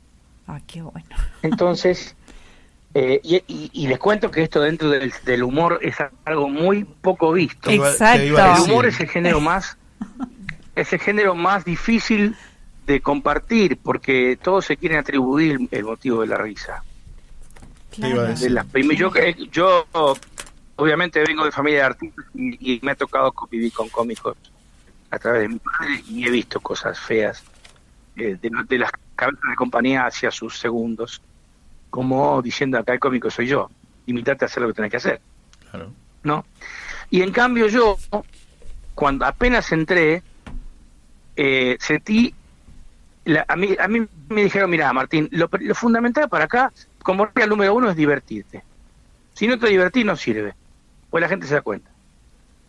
Nosotros, so- y yo veía a cinco adolescentes entrando a jugar con 70 años. Me encanta, me encanta porque eso es lo que se Yo ve de este así. lado del público, exactamente. Es el espíritu. Es el claro. espíritu. Cinco tipos que entraban a jugar. Entonces, cuando a mí me tocaba, tenía que jugar también. No podía ponerme en esa cosa intelectual de, de Luthier. No, no, no. Hay que, hay que divertirse, hay que respetar. De Luthier tiene las cosas escritas con punto y coma hasta las respiraciones. Cuando muchas veces parecen cosas improvisadas, Sí. están escritas en la partitura hasta cuando hay que respirar. Dios mío, si, si- mientras no me lo claro, mientras respetemos eso, después hay que divertirse. Bien. ¿no es ¿Cierto? Entonces me lo hicieron muy fácil, Claro. ¿entendés? claro. Y después, nada, yo tuve que empezar a Daniel y Daniel me venía y me, me explicaba cómo hacer un chiste. Le digo, pero esto lo haces vos solo. El único que puede inventar hacer esto sos vos. Me dice, no, me dice, si yo soy mediocre, me decía él. No tenía vergüenza, un sinvergüenza. Yo soy un actor mediocre, ¿cómo no lo vas a hacer vos? ¿Cómo vas a ser un actor mediocre? Dios Te voy a matar. digo. ¿qué nos queda? Vos sos el Claro, único que se le puede ocurrir semejante cosa. Dios. Y me lo explicaba y lo hacía y me decía, viste que se puede y la gente se reía igual. Qué lindo, qué lindo. Y después me tocó, obviamente, casi tres años, este, más de tres años, cuatro, con Marcos ser su, su compañero. Claro, claro. Entonces, a mí eso me hizo crecer como artista de una manera enorme porque Marcos era obsesivo y todo el tiempo me, me corregía, pero no me corregía, esto está mal. Él buscaba que yo creciera cada vez más. Exacto. Sí. Porque aparte, el que tiene seguridad en sí mismo, como era él, o como por ejemplo el negro Olmedo, y lo mencioné al principio, él siente que si vos te lucís, él se luce el doble. Tal cual, sí. Muy bueno Sí, eso. sí, Empieza un ida y vuelta que hace que crezca. Muy bueno. No es, ah, no, mira, acá el cómico soy yo, vos que limitate y quedate al costadito. No, no. Si yo crecía, él crecía más todavía. Entonces a mí Qué me da bueno. una tranquilidad y una confianza. Hicimos un- una simbiosis artística hermosa, la cual, este, yo me acuerdo un día que su esposa, Laura, me dice, Martín, yo te tengo que decir algo, me dice, había muerto Daniel hacía poco tiempo. Me dice, "Dañi- eh, Marco está tan contento. Me dice, porque él sentía, imagínate que eran 48 años haciendo lo mismo con su hermano de la vida. Tal cual. Y de repente aparece un fulano que es otro tipo a tratar de hacer lo mismo. Y no iba a ser fácil para Marcos. Y Laura me dice, está tan feliz Marcos porque siente que se puede relajar, que puede volver a divertirse y a pasarla bien. Qué bueno. Entonces, este, eso fue fantástico. Y bueno, así fuimos creciendo como grupo, fueron incorporándose artistas nuevos a medida que, bueno, que lamentablemente también falleció Marcos, pero antes se jubiló Carlitos. Este, y hoy somos una formación donde quedan dos históricos, pero lo importante es que la esencia no se perdió en ningún momento. Tal cual, tal En cual. ningún momento. Yo quería... Y una de las preguntas para... Sí, decime. No, no, no, sí, continúa, continúa, Martín. No, no, para cerrar esta, este micro esto, quería decir que lo que la pregunta del millón siempre era, eh, ¿qué pasará cuando no ustedes decían, la pregunta le decían a los históricos? Y Marcos decía algo muy gracioso, obviamente sal- decía, salvando las distancias, él decía, esto es como una obra de Shakespeare. Si los actores que la interpretan son buenos, la obra va a ser buena. O sea, Qué está bien escrito el Lelutier. Sí, sí. O sea, si los intérpretes son buenos, la gente se va a reír en los mismos lugares que antes. Obviamente está el nostálgico que va a extrañar a uno, que va a extrañar a otro, como nos pasa a todos. Pero si los que están en el escenario son buenos, lo que está escrito es bueno, y el resultado es el mismo. Y eso está pasando. Maravilloso, maravilloso lo que estás contando, me emociona muchísimo. Mis, mis queridos amigos, es la voz de Martín O'Connor, eh, integrante de Lelutiers. Eh, no te voy a preguntar qué, qué, ¿no? En detalle, pero ¿cuál fue el legado que te dejaron los dos? A vos y al grupo en general, porque Lelutier hace 55 años que hiciste, ¿no? Y tienen algún secreto, me imagino. 55, exactamente. Claro, co- contaste algo ya Mirá. de lo que dijo Marcos, pero ¿qué legado les dejaron? Mira, yo creo que el, el- el princip- el principal legado es eh, la disciplina y no, y no sucumbir a la tentación de la modernidad. O sea, Lelutier mantiene su vigencia porque no cayó en la tentación de el nuevo humor, las formas distintas, la personalización del humor. Mantuvo una línea. Hubiera sido muy fácil eh, ir a lo moderno. Un, un grupo que en 55 años no dijo una mala palabra, Claro. este, que claro. trabaja con el idioma, que juega con la- Nosotros recibimos el Princesa de Asturias del mano del, de mano del Rey de España, sobre todo destacando el uso del lenguaje español. Y tratamos de mantener eso, no sucumbir a ninguna tentación, mantener la línea, tratando de mantener la excelencia musical, los instrumentos informales, los formales, el trabajo incansable.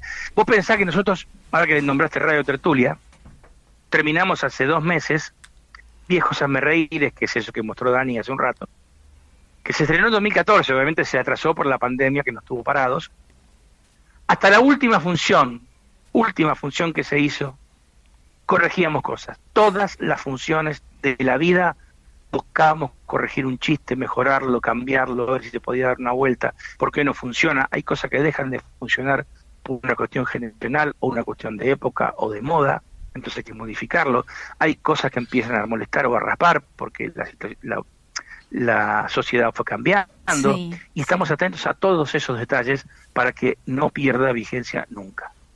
Maravilloso, porque esto de que no funciona, por ejemplo, habla de lo que mencionábamos hace un ratito, de ir pasando por las generaciones. Entonces, ahora los hijos, los nietos, inclusive, se acercan a este humor de Lelutier que era desconocido y que tiene plena vigencia también. Y, y me imagino que hay que adaptar y, y reformular algunas cuestiones cómicas. Y lo del humor está siempre vigente Sí, y actualizado. Los juegos de palabras, la puntuación. Claro, Martín, tenemos función eh, el 16 de septiembre. Me imagino ya empezaron con los ensayos, siendo como son ustedes. No, no, en realidad es un, es un show de que ya lo venimos haciendo. O sea, primero tenemos el 2 y 3 de septiembre eh, funciones en el Nini Marshall de Tigre. Ah, qué, Ajá. qué lindo teatro, qué lindo teatro. Allí vamos a estar hermoso. El viernes 2 y sábado 3, Ujú. Nini Marshall. Y viernes 16 y sábado 17 en el Auditorio de Belgrano con Gran Reserva, que es el show que estrenamos en el año eh, 2017. Ujú. se estrenó ese show, así que estamos reponiéndolo ahora porque eh, son los... Nosotros siempre vamos a un show desfasado de, del exterior, ¿no es cierto? Este show se, este- se va a estrenar en España ahora el primero de octubre, entonces lo estamos terminando de, de usar aquí en Argentina para ya prepararnos para nuestro estreno que será en noviembre en, en Rosario, que es el primer show escrito para esta formación y Ah. el, el primer show escrito después de 14 años, que fue Luterapia, el último show que se escribió. Sí. Así que hasta ahora venimos haciendo antologías de obras viejas nuestras y este show va a ser un show en 80% nuevo, lo cual está generando mucha expectativa y en nosotros sobre todo porque queremos saber cuál es la respuesta de la gente. Qué bueno. ¿Se puede anticipar el título? Todavía no. Sí, se llama Más tropiezos de Más tropiero. Ay, genial, genial. Qué bueno. Buenísimo. Muy bueno, Johann Sebastián siempre presente, qué grande, qué grande. Siempre, es el pilar nuestro. Sí, totalmente, exactamente, exactamente, querido Martín. A ver, nombraste España y, y España ha sido siempre la primer sucursal, ¿no? Sí, tal Este, cual. Una es que la casa matriz, claro. la otra es De la hecho- casa, la casa central. Sí, sí. De Para- hecho, volvimos, sí, volvimos a trabajar después de dos años de 680 días parados. Qué bárbaro. Este, en enero de este año volvimos a España, estuvimos dos meses de gira. Sí, es nuestra segunda casa, obviamente. Sí, estamos ¿Y cuál es- cada vez que y vamos, cuál es- tenemos muchos amigos. Claro, ¿y cuál es la diferencia entre el público argentino que se mata de risa, no tiene problema en largar la carcajada, pero aplaudir cinco veces seguida en diez minutos? Bueno, ¿y cómo, y cómo es el público Sí. de España? ¿Cómo es el público español? No, mira, el público español eh, tiene otra idiosincrasia, ¿no es cierto? Y es por y es por reg- región. Ajá. Si vos vas al norte, el público es un poquito más eh, recatado, digamos. Es que el, el resultado final, el, el- la bajada de telones y la misma, ¿no? Es euforia, gritos, aplausos, eh, eh, vítores, o sea, eso es igual. Ahora, durante la función tienen diferentes, diferentes formas de expresarse según la región. Los andaluces son casi argentinos, se gritan, se carcajadas y se escuchan enormes gritos. Este, y los norteños, los catalanes o los eh, asturianos o los vascos o los gallegos son un poquito más como reservados. Aplauden, o sea, a veces nosotros decimos, ¿qué pasa? ¿Estará funcionando esto? No, hasta que llega al final y nos damos cuenta que sí. Pero bueno, estamos acostumbrados, sabemos que cuando vamos a, a determinado pueblo, a determinada ciudad, no podemos pretender una carcajada que truende porque no va a pasar, porque no son no es su forma. Pero sí el resultado final sigue siendo el mismo en todos lados y la afluencia de público también. Qué bárbaro, qué hermoso eso. Y- Hay mensajes, te voy a leer algunos mensajes, Martín, porque te, te- te involucran, obvio. Son un ejemplo de grupo. Este me parece que es un gran secreto. Sin egos y donde crecen todos juntos. sí, sí. Ese es sí, un gran sí. secreto, me parece. Exactamente. Sí, señor. Totalmente. Sí, sí. Sí. Y después acá, mira, escucha esto. A los 12 años, Kevin Johansen conoció a Lelutier cuando su madre lo llevó a uno de sus shows. Casi 30 años después, el músico le dedicó el tema Ops del disco Citizen en el 2005 a la agrupación humorística. ¿Qué tal? Ah, mira vos. Bueno, es verdad. Y vos sabés Kevin ha venido, viene siempre. Ah, Era mira. muy amigo de Sí, sí, sí, sí. Qué Sobre todo era muy amigo de Marcos y venía siempre a los estrenos y pasaba a los camarines y charlaba mucho. Sí, sí, realmente es verdad lo que lo que cuentan. sí. Acá lindo. nos dice Tito también, Tito Garabal, excelente O'Connor, felicitaciones. La verdad que nos sumamos a estas Muchas- felicitaciones. Qué grande. Porque qué aparte grande. muy lindo lo, lo que compartís en cuanto a valores. Esto de, de haber rescatado la forma de trabajar en equipo y de valorarse y de respaldarse mutuamente, sobre todo cuando viene de, de los grandes, de los admirados. Claro. Bueno, si y no- volviendo. si no fuera así, aparte no no duraría 55 años si no fuera así. Claro. Ni hablar, ni hablar.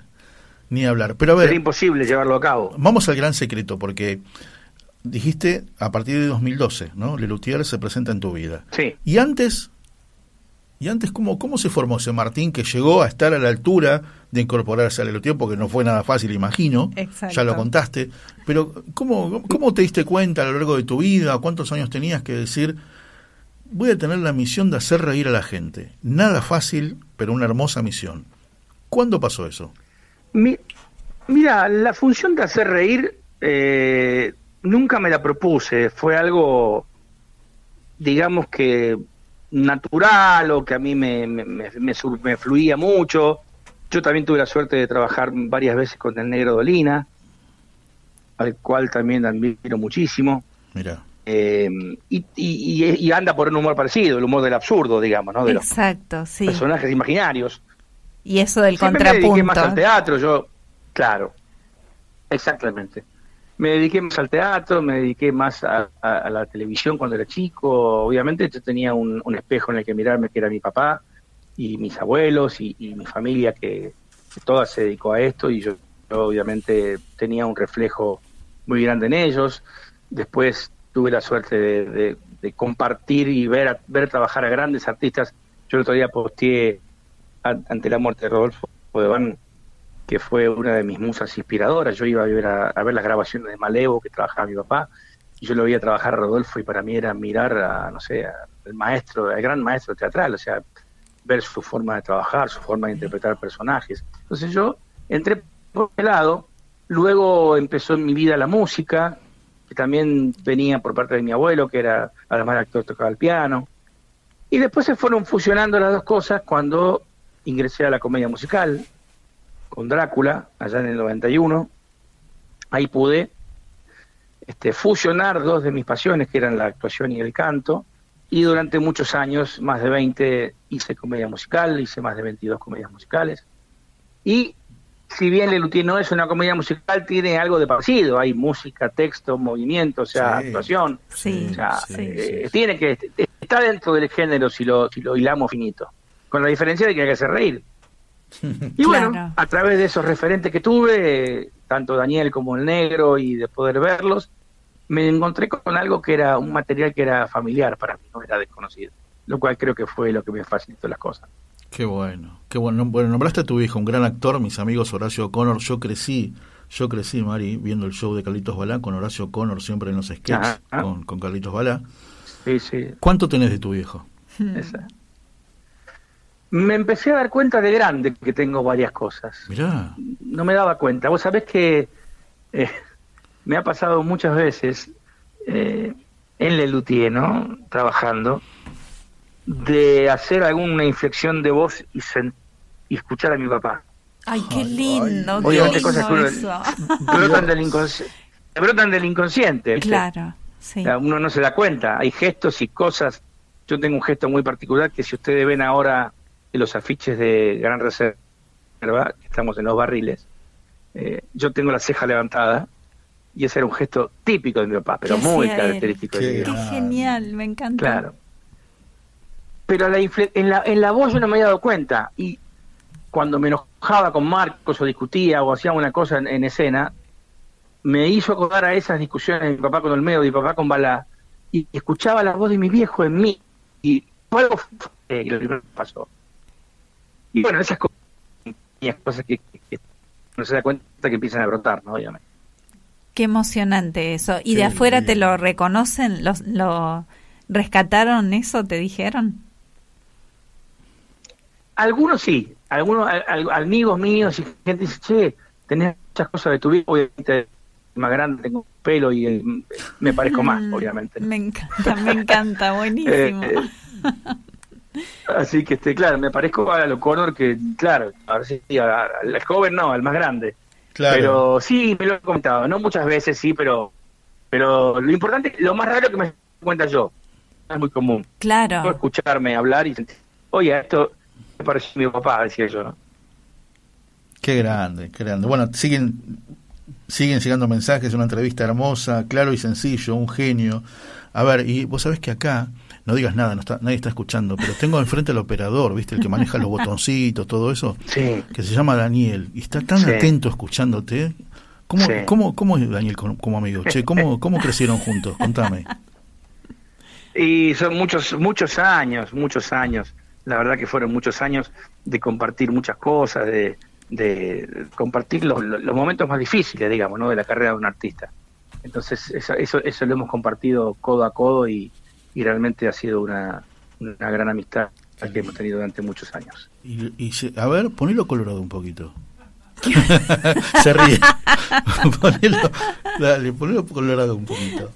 Ay, pobre, qué aprieto. Imagino, imagino cientos de anécdotas juntos, ¿no?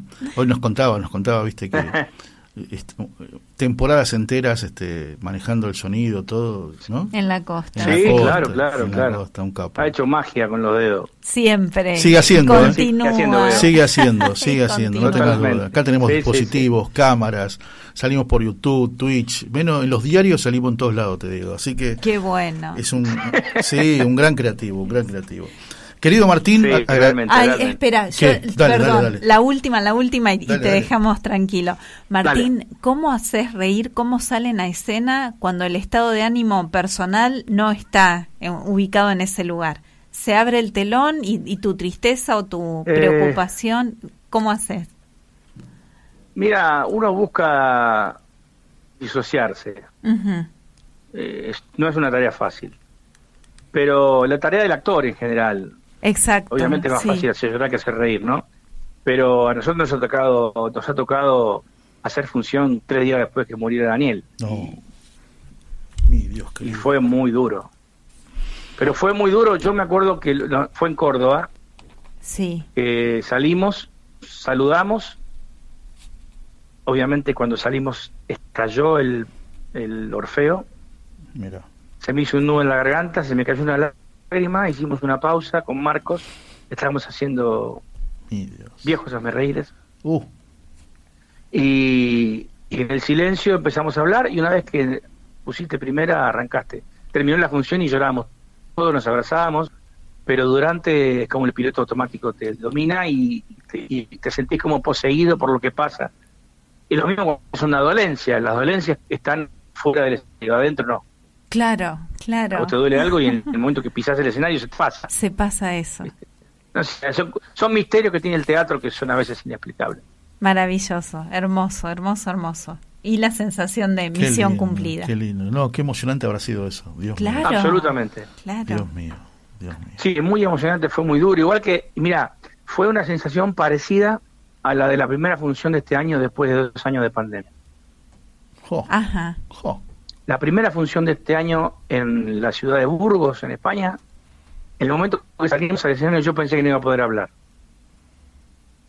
Fue un nudo en la garganta, Claro. una pelota en el estómago, decir, pensé, pensé que nunca más iba a poder volver a hacer esto.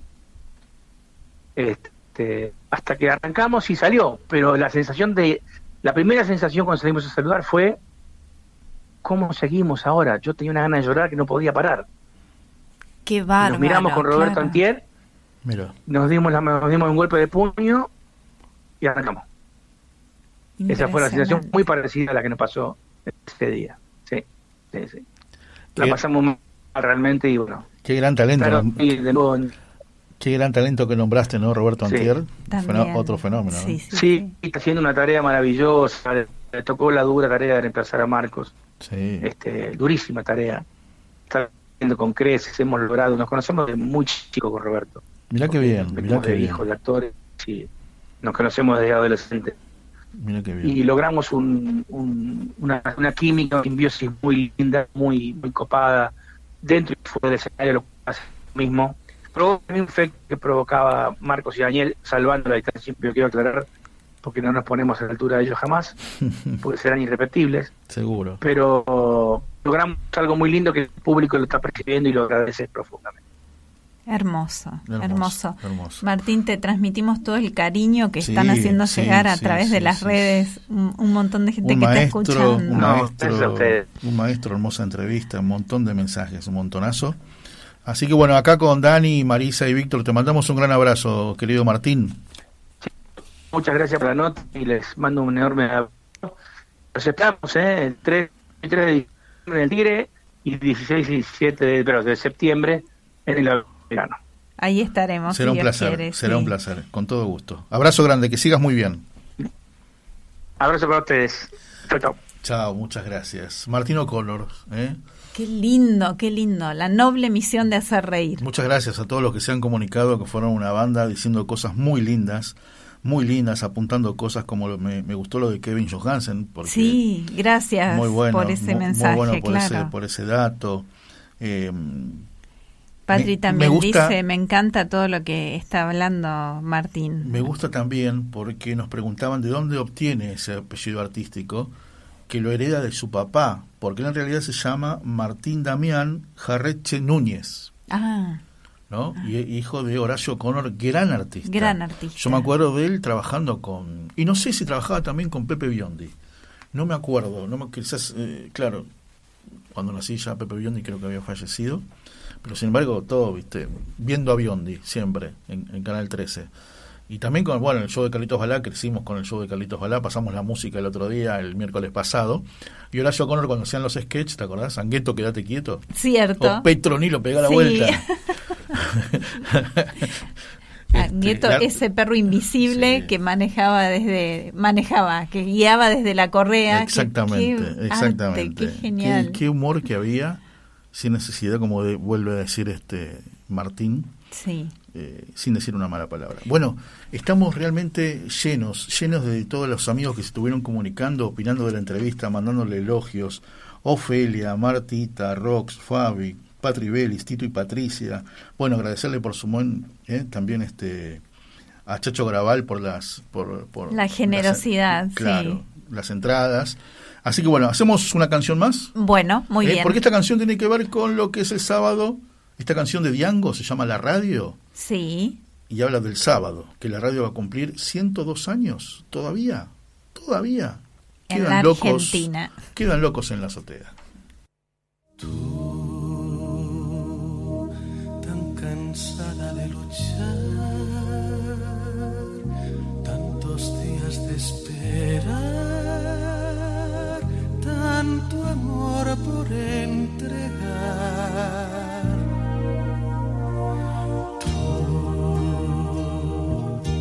Tanta vida para dar, tan vacía de pensar.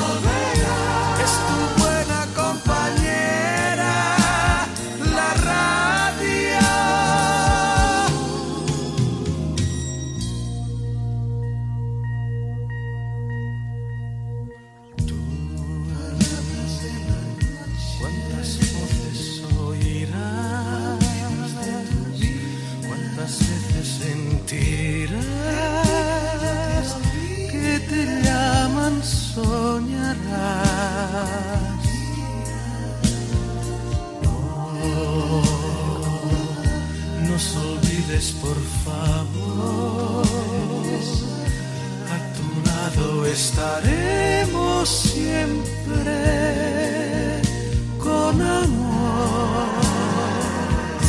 El misterio de la noche con sus versos, sus canciones harán que reviva tu esperanza.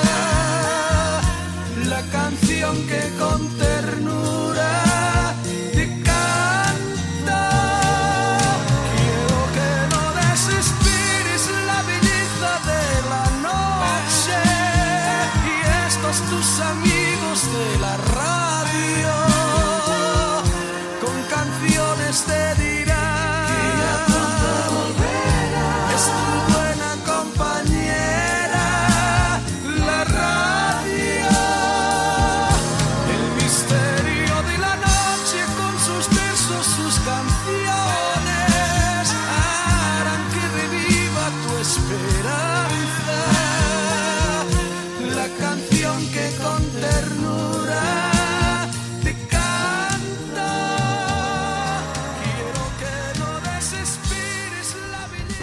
Todos los sábados de 10 a 11.30 horas tenemos una cita esperada. Sin guion. Un gran equipo te espera para disfrutar de un encuentro venturoso. Acordate, sábado de 10 a 11.30 horas. Sin guion por BTR Radio.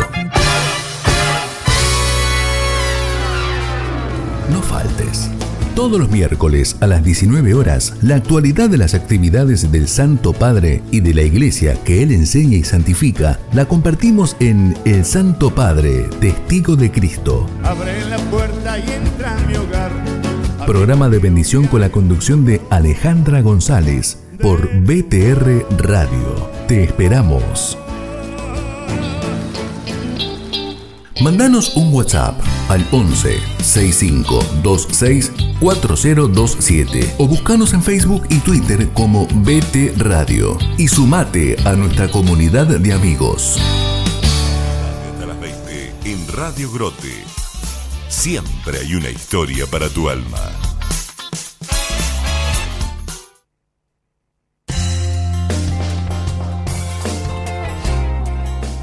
La verdad que estamos muy contentos, ¿eh? muy contentos. Nos encantó, nos encantó la nota, tanto como ustedes que pudieron expresarlo a través del teléfono.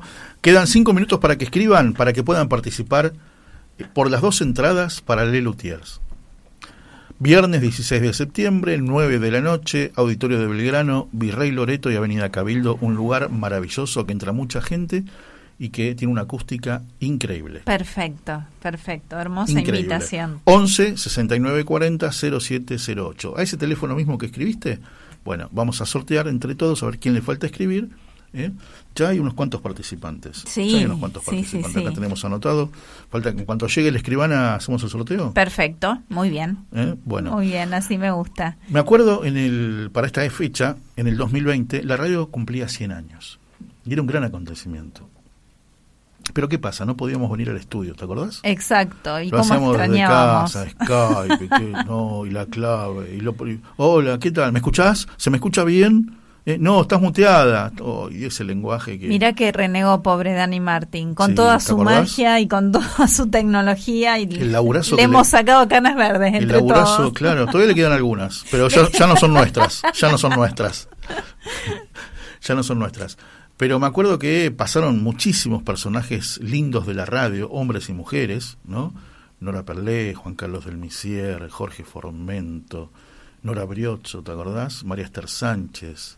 Andrés Tevez Mirson con esa voz Mirson, envidiable sí. para mí. Total, total, por supuesto. Luis Garibotti, qué sé yo, Tito Garabal también, porque lo hemos- formó parte de las entrevistas. Juan Y- Carlos del Misier. Juan Carlos del. Misier, por supuesto, como yo lo digo siempre, el experto del buen, el buen uso del idioma. Del- sí, exacto. El buen uso del idioma. Pero ahora me gustaría hacerle una pregunta a alguien. ¿Puedo? Bueno, Bueno, Marisa Musi, ah, bueno. llevamos, Ah, bueno. llevamos 141 capítulos de Almas con Historia, más algunos que tenés en Aviva Voz. Entonces tenés un camino, una porción de estos 102 años de la radio. Ah, de la radio, qué ¿no? lindo. De qué estos lindo. 102 años de la radio, ponele tres son tuyos, porque estuviste participando. Y quizás cuatro, porque había vos creo que empezó en el 2019, ¿no es cierto? Sí, En los primeros meses del 2019, 2019. 2020, 2021 y parte de 2022. Entonces la pregunta sería, ¿cómo fue? Vos escuchabas radio, pero ahora estás de este lado y ahora tenés que hablar. Los que antes te entretenían, ahora vos tenés que entretener. Ahora yo tengo que entretener. Entonces, Igual antes... eh, ¿Qué es la radio? ¿Qué es- qué es la- Participé un poquito con acompañando a papá allá en Junín. Bárbaro. Allá comencé. Bárbaro. Lo sumamos también. Bueno, entonces, con más razón la pregunta, ¿qué significa la radio para vos? Comunicación, comunicación total, servicio, que es algo que decimos siempre, así que no soy nada original. Y en este entretenimiento y acercar historias, tejer estas redes. Entonces, poder recuperar recuerdos, por ejemplo, que es lo que estuvimos haciendo con el Día del Niño, poder participar, invitar a la gente por esto de, de comunicar, ida y vuelta, ida y vuelta. Exacto. Proponemos, pero nos responden y ayudar de esta manera, brindar este servicio de, dice Víctor Balseiro siempre, no sabes quién puede estar escuchando. Así que en tal lugar se necesita tal cosa, tal elemento o tal ayuda. Manos que cocinen, manos que repartan viandas, profesores que den un, un apoyo escolar. Con Almas con Historia cumplimos ese servicio cuando ese nene necesitaba 100 mil pesos para su operación del ojito. Por ejemplo. Estamos hablando a esta altura del año pasado, ¿no es cierto? Y con Almas apareció alguien en una repetidora, Exacto. porque fue en Divina Providencia. que escucharon, cierto, que escucharon cierto. y me llamaron un viernes a la noche, estoy escuchándote en la radio, que esto, que el otro, quiero poner ese dinero. Quiero colaborar. Maravilloso. Así es. Así que brevemente, Víctor Balseiro, ¿qué es para vos la radio? Ah, para mí también. También, la radio es compañía, la radio es servicio, la radio es maravillosa, la radio es única. Eh, escuché radio de que tengo uso de razón, siempre se los cuento, ¿no? Con una Noblex Karina que fue la mejor herencia de mi viejo. Este, ¿Por y- qué empezaste a escuchar radio? Porque me entretuvo siempre, no necesitaba mirar la televisión para estar atento. Entonces, siempre que hacía algo, la radio. La radio. Me bueno, iba- yo dije que acompañé a mi papá, Claro. pero empecé a escuchar radio de la mano de mamá. Claro. Mamá vivía trabajando en casa con la radio prendida. En casa lo mismo, en casa lo mismo y era medio, ¿no? Como una rutina. A la mañana, eh, como es rapidísimo con Héctor Larrea, después la vida del canto Antonio Carrizo. A la tarde aparecía un tal Juan Alberto Badía, un poquito más acá. Y después les conté que cuando empecé a trabajar y ya tenía 16 años, volvía y escuchaba competencia de Víctor Hugo para, siempre les daba la misma explicación, para saber qué jugador iba a comprar River, porque Titi Fernández me lo contaba. Estoy hablando del 86, 87. Y después seguí creciendo con la- las canciones que ponía la 100 o FM 100, como se llamaba, y después se llamó Cadena 100 y fue cambiando los nombres, y después Horizonte, y después conocer y poder entrevistar en la radio a Martín Gulis, que era la voz de Horizonte. Mientras tanto, aquí en la gran ciudad, una nueva hora comienza. Sí, sí, sí. Eh, después la vida me regaló ser compa- eh, vecino de programa de Quique Matavoz, un nombre que fue la voz de una voz increíble, un caño pero alucinante de FM Horizonte también. Y bueno, y tantas y tantas y tantas y tantas cosas hasta que estamos acá. Y hoy Almas con Historia es mi lugar en el mundo. donde elegimos a quien entrevistamos, las canciones que queremos, hacemos este, un poco eso. Nosotros somos intermediarios. Hermoso, maravilloso y agradecidísimo. Siempre, siempre. Bueno, este, la escribana, la escribana está diciendo quién va a ganar, quién va a ganar las entradas, porque los que están participando son Ofelia, Martita, Rox, Fabi, Patribelis, Tito y Patricia. ¿Quién, ¿De quién se trata? Este, Y Juanjo, tengo acá también. Ah, bueno, bueno, su- sume ahí el bolillero electrónico y saque y saque la bolilla y me lo dice, ¿eh? Así ya este comenzamos a, a cerrar el programa de hoy. Muy bien. Está la, la escribana para mostrarle a través del vidrio de la pecera. ¿La pecera somos nosotros o son de aquel lado? No, no, no, dígame, Ahí claro. estamos mostrando. Bueno, Nómbrelo, nómbrelo. ¿Quién ganó? ¿Quién ganó? la ganadora es Fabiana. Muy bien. Vamos a dejar acá para comunicarse. ¿Está el teléfono ahí? Sí, sí, Fabi, sí, porque que llegó llegó por WhatsApp. Perfecto. Llegó por WhatsApp y, y seguramente va a tener que ir a la boletería con su nombre y documento. Ah, perfecto. A Muy bien. Bueno, ahora producción se comunica con Fabiana así, le... así decían en la radio, ¿no? Así la producción se, dice. comunica con vos. Así se explica, ¿o no? Sí, sí, sí. Sí. Acá Dani Martín nos da Listo. el ok y la escribana detrás de Dani nos dice que sí. Muy bien. ¿Nos vamos? Efectivamente. Bueno, nos vamos hasta el miércoles, si Dios quiere. Hasta el miércoles próximo a las 6 de la tarde. No se, no se olviden que mañana a las 12 del mediodía en Clave Grote, a las 18 a Viva Voz, a las 20 el dúo dinámico, Mostacholes y Garabal. Y a las 13 Ah, que en, en pasó, Junín, ¿no? En los estudios de Junín. A las 13 horas, Mañana- mi querida amiga Miriam Mi 13 con Mañana todo, en modo familia. mañana todo presencial. todo presencial. Ya, gracias a Dios, Mañana todo, todo presencial. presencial. sí, Cierto, me olvidaba, me olvidaba el modo familia de Miriam Mi 13, por supuesto, y su lindo equipito de la UCA. Nosotros nos encontramos el próximo miércoles a las hora 18. A que no sabes. Solamente porque. Hay historias que parecen sueños y sueños que podrían cambiar la historia.